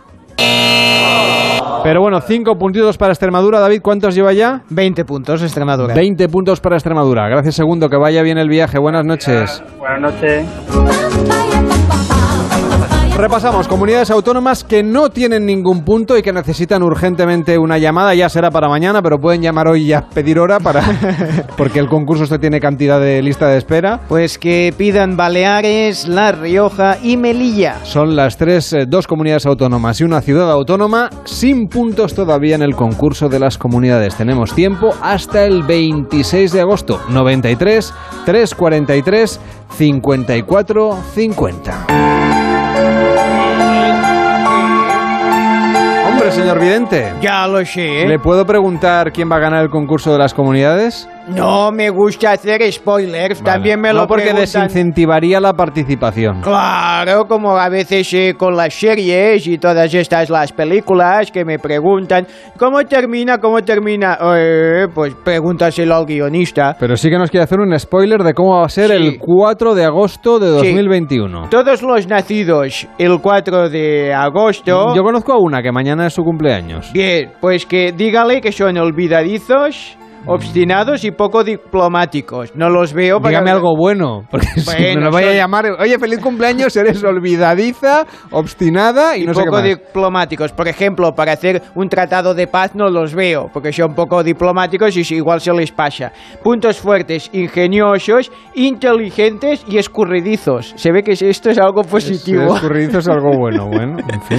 Bien, vamos a ver. Eh, la meditación del día, muy importante. Para la mañana. carta es el emperador. ¿eh? La mañana carta- la, car- la carta del día de mañana es, es el emperador. sí. Vale. Vamos a ver, la meditación del día. Aceptar la vejez y disfrutar de ella es una de las grandes artes de la vida. ¿Eh? ¿Que os habéis quedado muy bien? Perfecto. Me está llamando viejo. No, pero depende, porque si, si justo está por nacer no puede ser viejo, Yo- pero yo- que yo se encantado de hacerme viejo, ¿eh? la alternativa no me gusta nada. Bueno, a ver, el planeta es Urano. ¿eh? Lo digo- Mañana. Sí, sí, sí. Y tienen una fuerte influencia del Sol. Bien, claro, en, vera- en verano no será. Eh, ¿Me entiendes? Es que a veces dicen cosas. Bueno, pues ya está. Gracias por su previsión, ¿eh? Las De medallas, nada. ¿cómo las llevamos? Bien. Que mañana nos jugamos unas cuantas. Mañana van ca- a caer un par. Un par. Un par. Bueno, pues nada, lo ha dicho. Una de oro. ¿Ah, sí? Sí, nos vamos a ganar otra de oro. No sé si mañana, pero una de oro. Sí. De aquí al final, ¿no? Sí. Quiere decir, vale. Gracias, señor Vidente. Es usted. Preciso, preciso no es. Es como un GPS antiguo, pero. Hay que interpretarme. Ya. Claro. A mí eso no se me da nada bien. En fin, gracias, señor Vidente. Bien. Buenas noches. Buenas. Nos vamos al parque con María Luisa Ferreros. Este verano, no te la juegues. Pares y nones. Carlas Lamelo.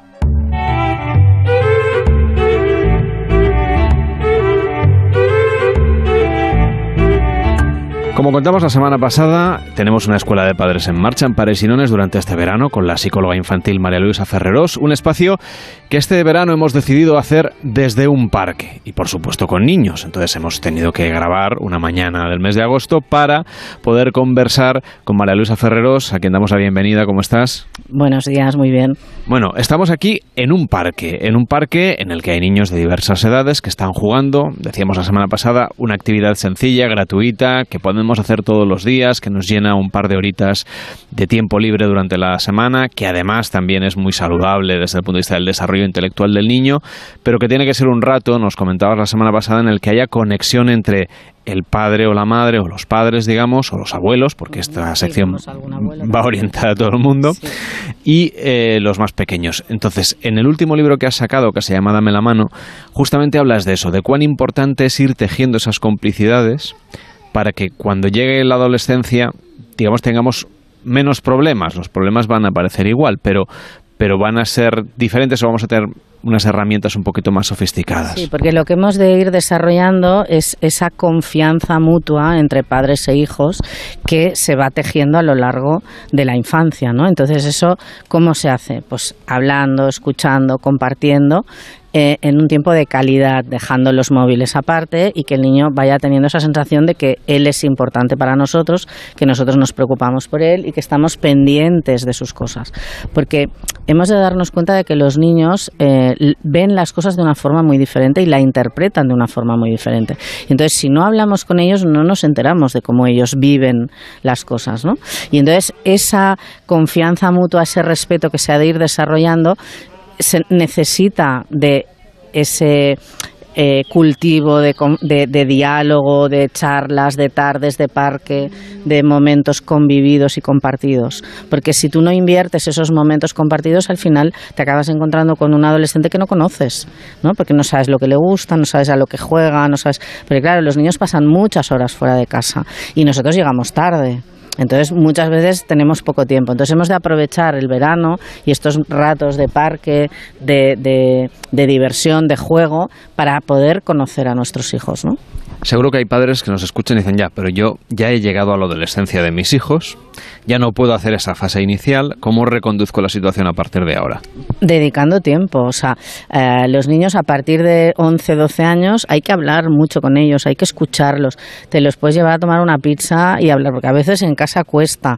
em, O esto, o estás en el parque un rato jugando y entonces mientras vas y vienes en el camino se habla, ¿no? Hablas, comentas, dices. Eh, no, nunca es tarde para establecer la, conexión, ¿vale?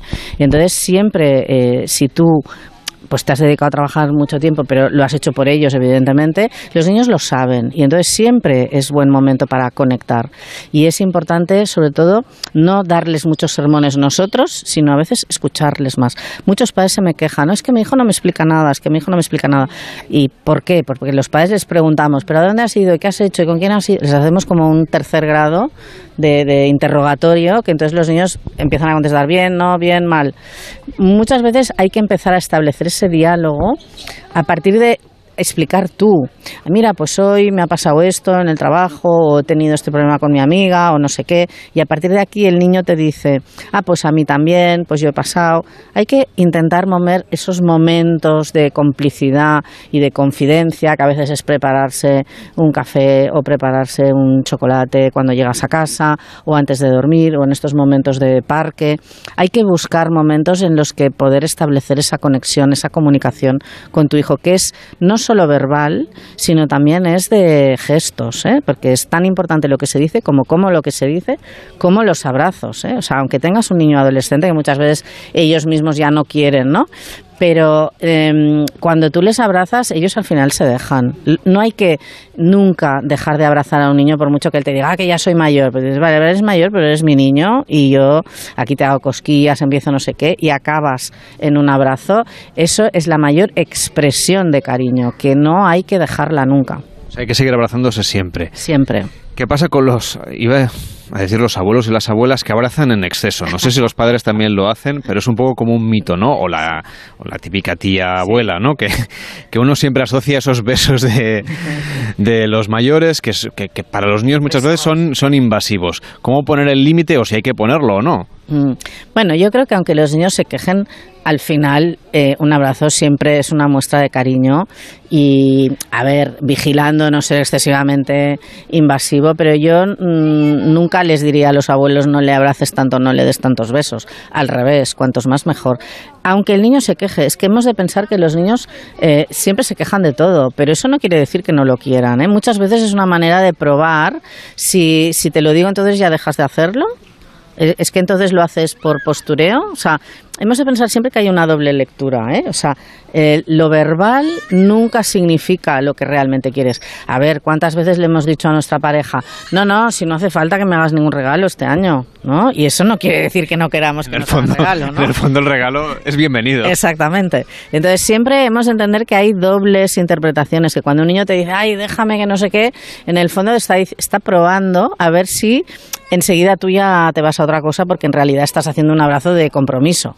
¿No? Y Si tú le dices, oye, no, que tengo ganas, que tal. O sea, hay que estar un poco al quite, porque los niños no son tontos. Y también saber un poco eh, mm, eh, cuán obediente es el padre en este caso, ¿no? Es decir, hasta qué punto pueden llegar a tener el control de la situación, porque hasta ahora hemos hablado de una parte así como muy bucólica de, de una relación paterno-filial que siempre va bien. Pero si las cosas no salen bien, puede llegar la situación en la que el niño se convierta un poco en un pequeño tirano y consiga justamente dominar la situación o que se haya producido un desapego tan fuerte que al final no haya vínculos entre unos y otros. Sí, bueno, ahora estaba pensando en un caso que tengo ahora de, de un niño ya de 13, 14 que le ha dicho a su padre, bueno, están separados obviamente los padres, que no le quiere ver que es muy pesado y que no le quiere ver. Y entonces ¿Es muy pesado? Sí, sí, sí, sí. Que le agobia, que no sé qué, que no sé cuántos y tal. Y entonces el padre se ha quedado tan destruido que le hace caso al niño. Y yo le he dicho, no, pues que no le tienes que hacer caso. El niño te está probando. Tú, si un niño te dice eso, es como cuando los niños pequeñitos dicen, no, si tú no me quieres, si tú... Tú no puedes nunca justificar eso. Siempre tienes que decirte, no, no, a mí me puedes decir lo que quieras, pero yo sé que tú me quieres y yo te quiero y yo voy a estar aquí todos los días que me toca y qué tal. Y, y- y hacerle los regalos que corresponden y los abrazos que hagan falta, aunque el niño mm, te diga eso, porque muchas veces es lo mismo que hacemos, ¿no? Es como una eh, doble negación para ver exactamente mm, tú de qué pie vas, ¿no? Y ahí nunca has de entrar en ese juego. En los parques eh, también es muy habitual que los niños obviamente socialicen ¿no? y se encuentren con otros chavales. Pueden ser compañeros de clase y que, que queden incluso los padres, ¿no? Organicen para, para encontrarse ahora con burbujas y todas esas historias de la pandemia, está claro, pero también que conozcan pues niños que a lo mejor pues han pasado por allí o son vecinos del barrio pero no los conocemos y también a veces son un foco de conflicto. ¿Qué debemos hacer en el caso de que haya dos niños más o menos de la misma edad que tengan pues una disputa a lo mejor por un columpio o por quién deja pasar a quién en el tobogán? En fin, cosas eh, habituales en este entorno en el que hoy estamos hablando. Bueno, pues aquí los mayores, que para eso somos los mayores, hemos de a- a enseñarles cómo se gestiona una situación de este tipo. Y entonces le- les hemos de coger aparte y les hemos de decir, mira, vamos a compartir el columpio. Entonces vamos a hacer turnos, primero te toca a ti, después te toca a ti, porque esto hay que enseñarlo, los niños no lo saben, no, no les genera por eh, generación espontánea. Entonces eh, nos hemos de poner de acuerdo los padres para ver cómo lo gestionamos y cómo les enseñamos a gestionar estas pequeñas disputas que siempre hay que eh, trabajarlas dialogando, ¿no? Diciendo, a ver, ¿cuál es el problema? No, que los dos queremos el columpio a la vez. Bueno, pues esto no puede ser. Entonces, ¿cómo lo hacemos? Vamos a... Yo muchas veces les digo, cada uno pensar una opción, una posible solución, y entonces luego veremos cuál es más creativa, cuál es más imaginativa. Y entonces ya los sacas del escenario de la disputa y los pones en un escenario de diálogo, de que se acostumbren a pensar soluciones. Porque absolutamente cualquier mínimo conflicto que pueda haber de socialización eh, tiene una solución. Y hemos de acostumbrar a los niños a que las cosas se solucionan dialogando y buscando soluciones creativas. ¿Y tú crees que también deberíamos dejar que de entrada primero lo intenten ellos? Es decir, que no estemos a, a la que veamos el conflicto. Bueno, claro, cuando es una cosa menor, ¿eh? no estamos hablando de una pelea, sino estamos hablando de eso, de, de a ver quién se tira antes por el tobogán. A, a veces da la sensación ¿no? de que los adultos enseguida corremos ahí al rescate y, y no sé si es bueno, como planteas en el libro a veces también, dejarles un poquito más de margen, confiar en que ellos encontrarán la manera de resolverlo sin dejar de prestar atención por si acaso hay que intervenir. Claro, no, eso es lo primero que hay que hacer, ¿no? Ver cómo ellos intentan solucionar el problema, darles un poco de espacio y cuando ya ves que la cosa no funciona, entonces intervienes, ¿no? Pero sí que es importante dejarles que ellos exploren un poco esta parte social y que vayan haciendo, porque, bueno, cuando son muy pequeñitos son todos muy egoístas, porque es la etapa, ¿no? Los dos años son egocéntricos, pero poco a poco van desarrollando esas habilidades y hemos de dejar un poco ese margen hasta que entran en un conflicto ya que haya un lloro o que haya alguna cosa, que entonces es cuando hemos de intervenir, ¿no? María Luisa Ferreros, un placer charlar contigo de la crianza y hacerlo además en un parque, pues es mucho más agradable, que vaya muy bien. Hoy hemos tenido suerte y tampoco ha hecho mucho calor. Hasta la próxima. Muchísimas gracias, Carlas. Hasta la próxima.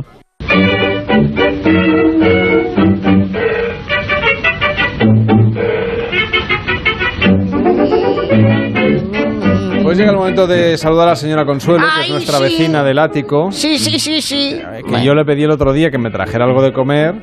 No, no he Se ha- se ha pensado. Se ha, vuelto a olvidar. Me he entretenido viendo la película. También qué morro tengo yo pidiéndole a usted comida, ya ve. No, bueno, no me cuesta nada, ya lo sabe. Lo que pasa es que me he entretenido viendo El, El Inocente en Antena 3, que la estaba viendo, muy buena. eh, a mí me gusta. Se ha quedado usted ya enganchada para toda la Enganchadísima. ¿no? enganchadísima. Es, es buena, buena, buena. Y me la estaba viendo y digo, ay, que se me va a pasar el tiempo y tengo que bajar a decirles cómo va esto de los, de los Juegos Olímpicos. Estos. Eh, me he enterado, Sí. he estado viendo que un jovenzuelo de 62 años Mm. ha ganado en hípica. Imagínate, si tienes tiempo, O sea, une. usted, usted todavía puede salir con un medallista olímpico. No, Si se lo me propone. Me, de- llamarían a saltacamas si eh, uno de 62, un yogurín. No, es demasiado joven para mí. Ya. Pero, pero bueno, he pensado, mira, igual hasta puedes eso, mm, no sé, la hípica... Es que Usted la veo más en sincronizada, por ejemplo. luego de, de estar ahí con el caballo Me saltando y todo esto, yo no, no. Eh, ¿qué- ¿Cuál me ha dicho que Yo me en ve? sincronizada la veo a usted. En si- sincronizada estoy siempre, porque fíjese que bajo a la hora exacta. Pero Usted no pierde un segundo. No pierda un segundo. Ahora, ponerme ahí las pinzas esas, eh, que se ponen ahí para que no les entre el agua, eh, porque están ahí, ¡guau! saltando, moviéndose dentro de la... pi- Esto es cansado. Aquagym había hecho un poco de aquagym, pero aquagym no es olímpico. No. No entiendo que no sea olímpico aquagym, porque esto en todos los gimnasios lo hacen. El aquagym, pues porque sea olímpico también. No es fácil, es seguir al, al profesor. No, y además que debajo del agua y tiene usted una resistencia Ahí para mover las moverse. piernas. A mí claro. me cuesta porque veo el monitor que se va para la derecha y digo, ¿qué tengo? ¿Que ir para mi izquierda o para su derecha? Es una gran pregunta. Yo no lo he entendido Ya pasaba nunca. en la época del aeróbic de, de los años 80 y Claro, 90. porque él está haciendo un movimiento a un lado, pero tengo que ir a su lado o a mi lado de su lado. No lo entiendo. Pero está muy bien, Pero lo ¿eh? importante es moverse y hacer deporte. Hacer deporte, Claro hacer sí. actividad a todas las, a todas las edades, ¿eh? que ahora te- cuando te haces mayor que tienes tiempo, pues a moverte, a caminar. Hay gente que va con palos, que hace marchas. El Nordic no, Walk este, sí. Marcha nórdica. Sí, no sé dónde van, pero van con palos y van caminando y todo esto.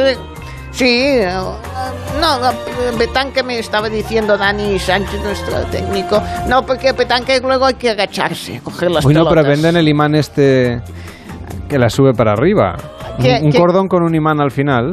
¿Que, que te lo sube para arriba o qué? Un, ima- un imán que te sube. Eso. Bueno, ya me lo explico. Luego se lo cuento, ahora que llega la brújula con José Mi- Miguel Aspiroz y toda la actualidad aquí a la sintonía de Onda Cero. Hasta ahora mismo.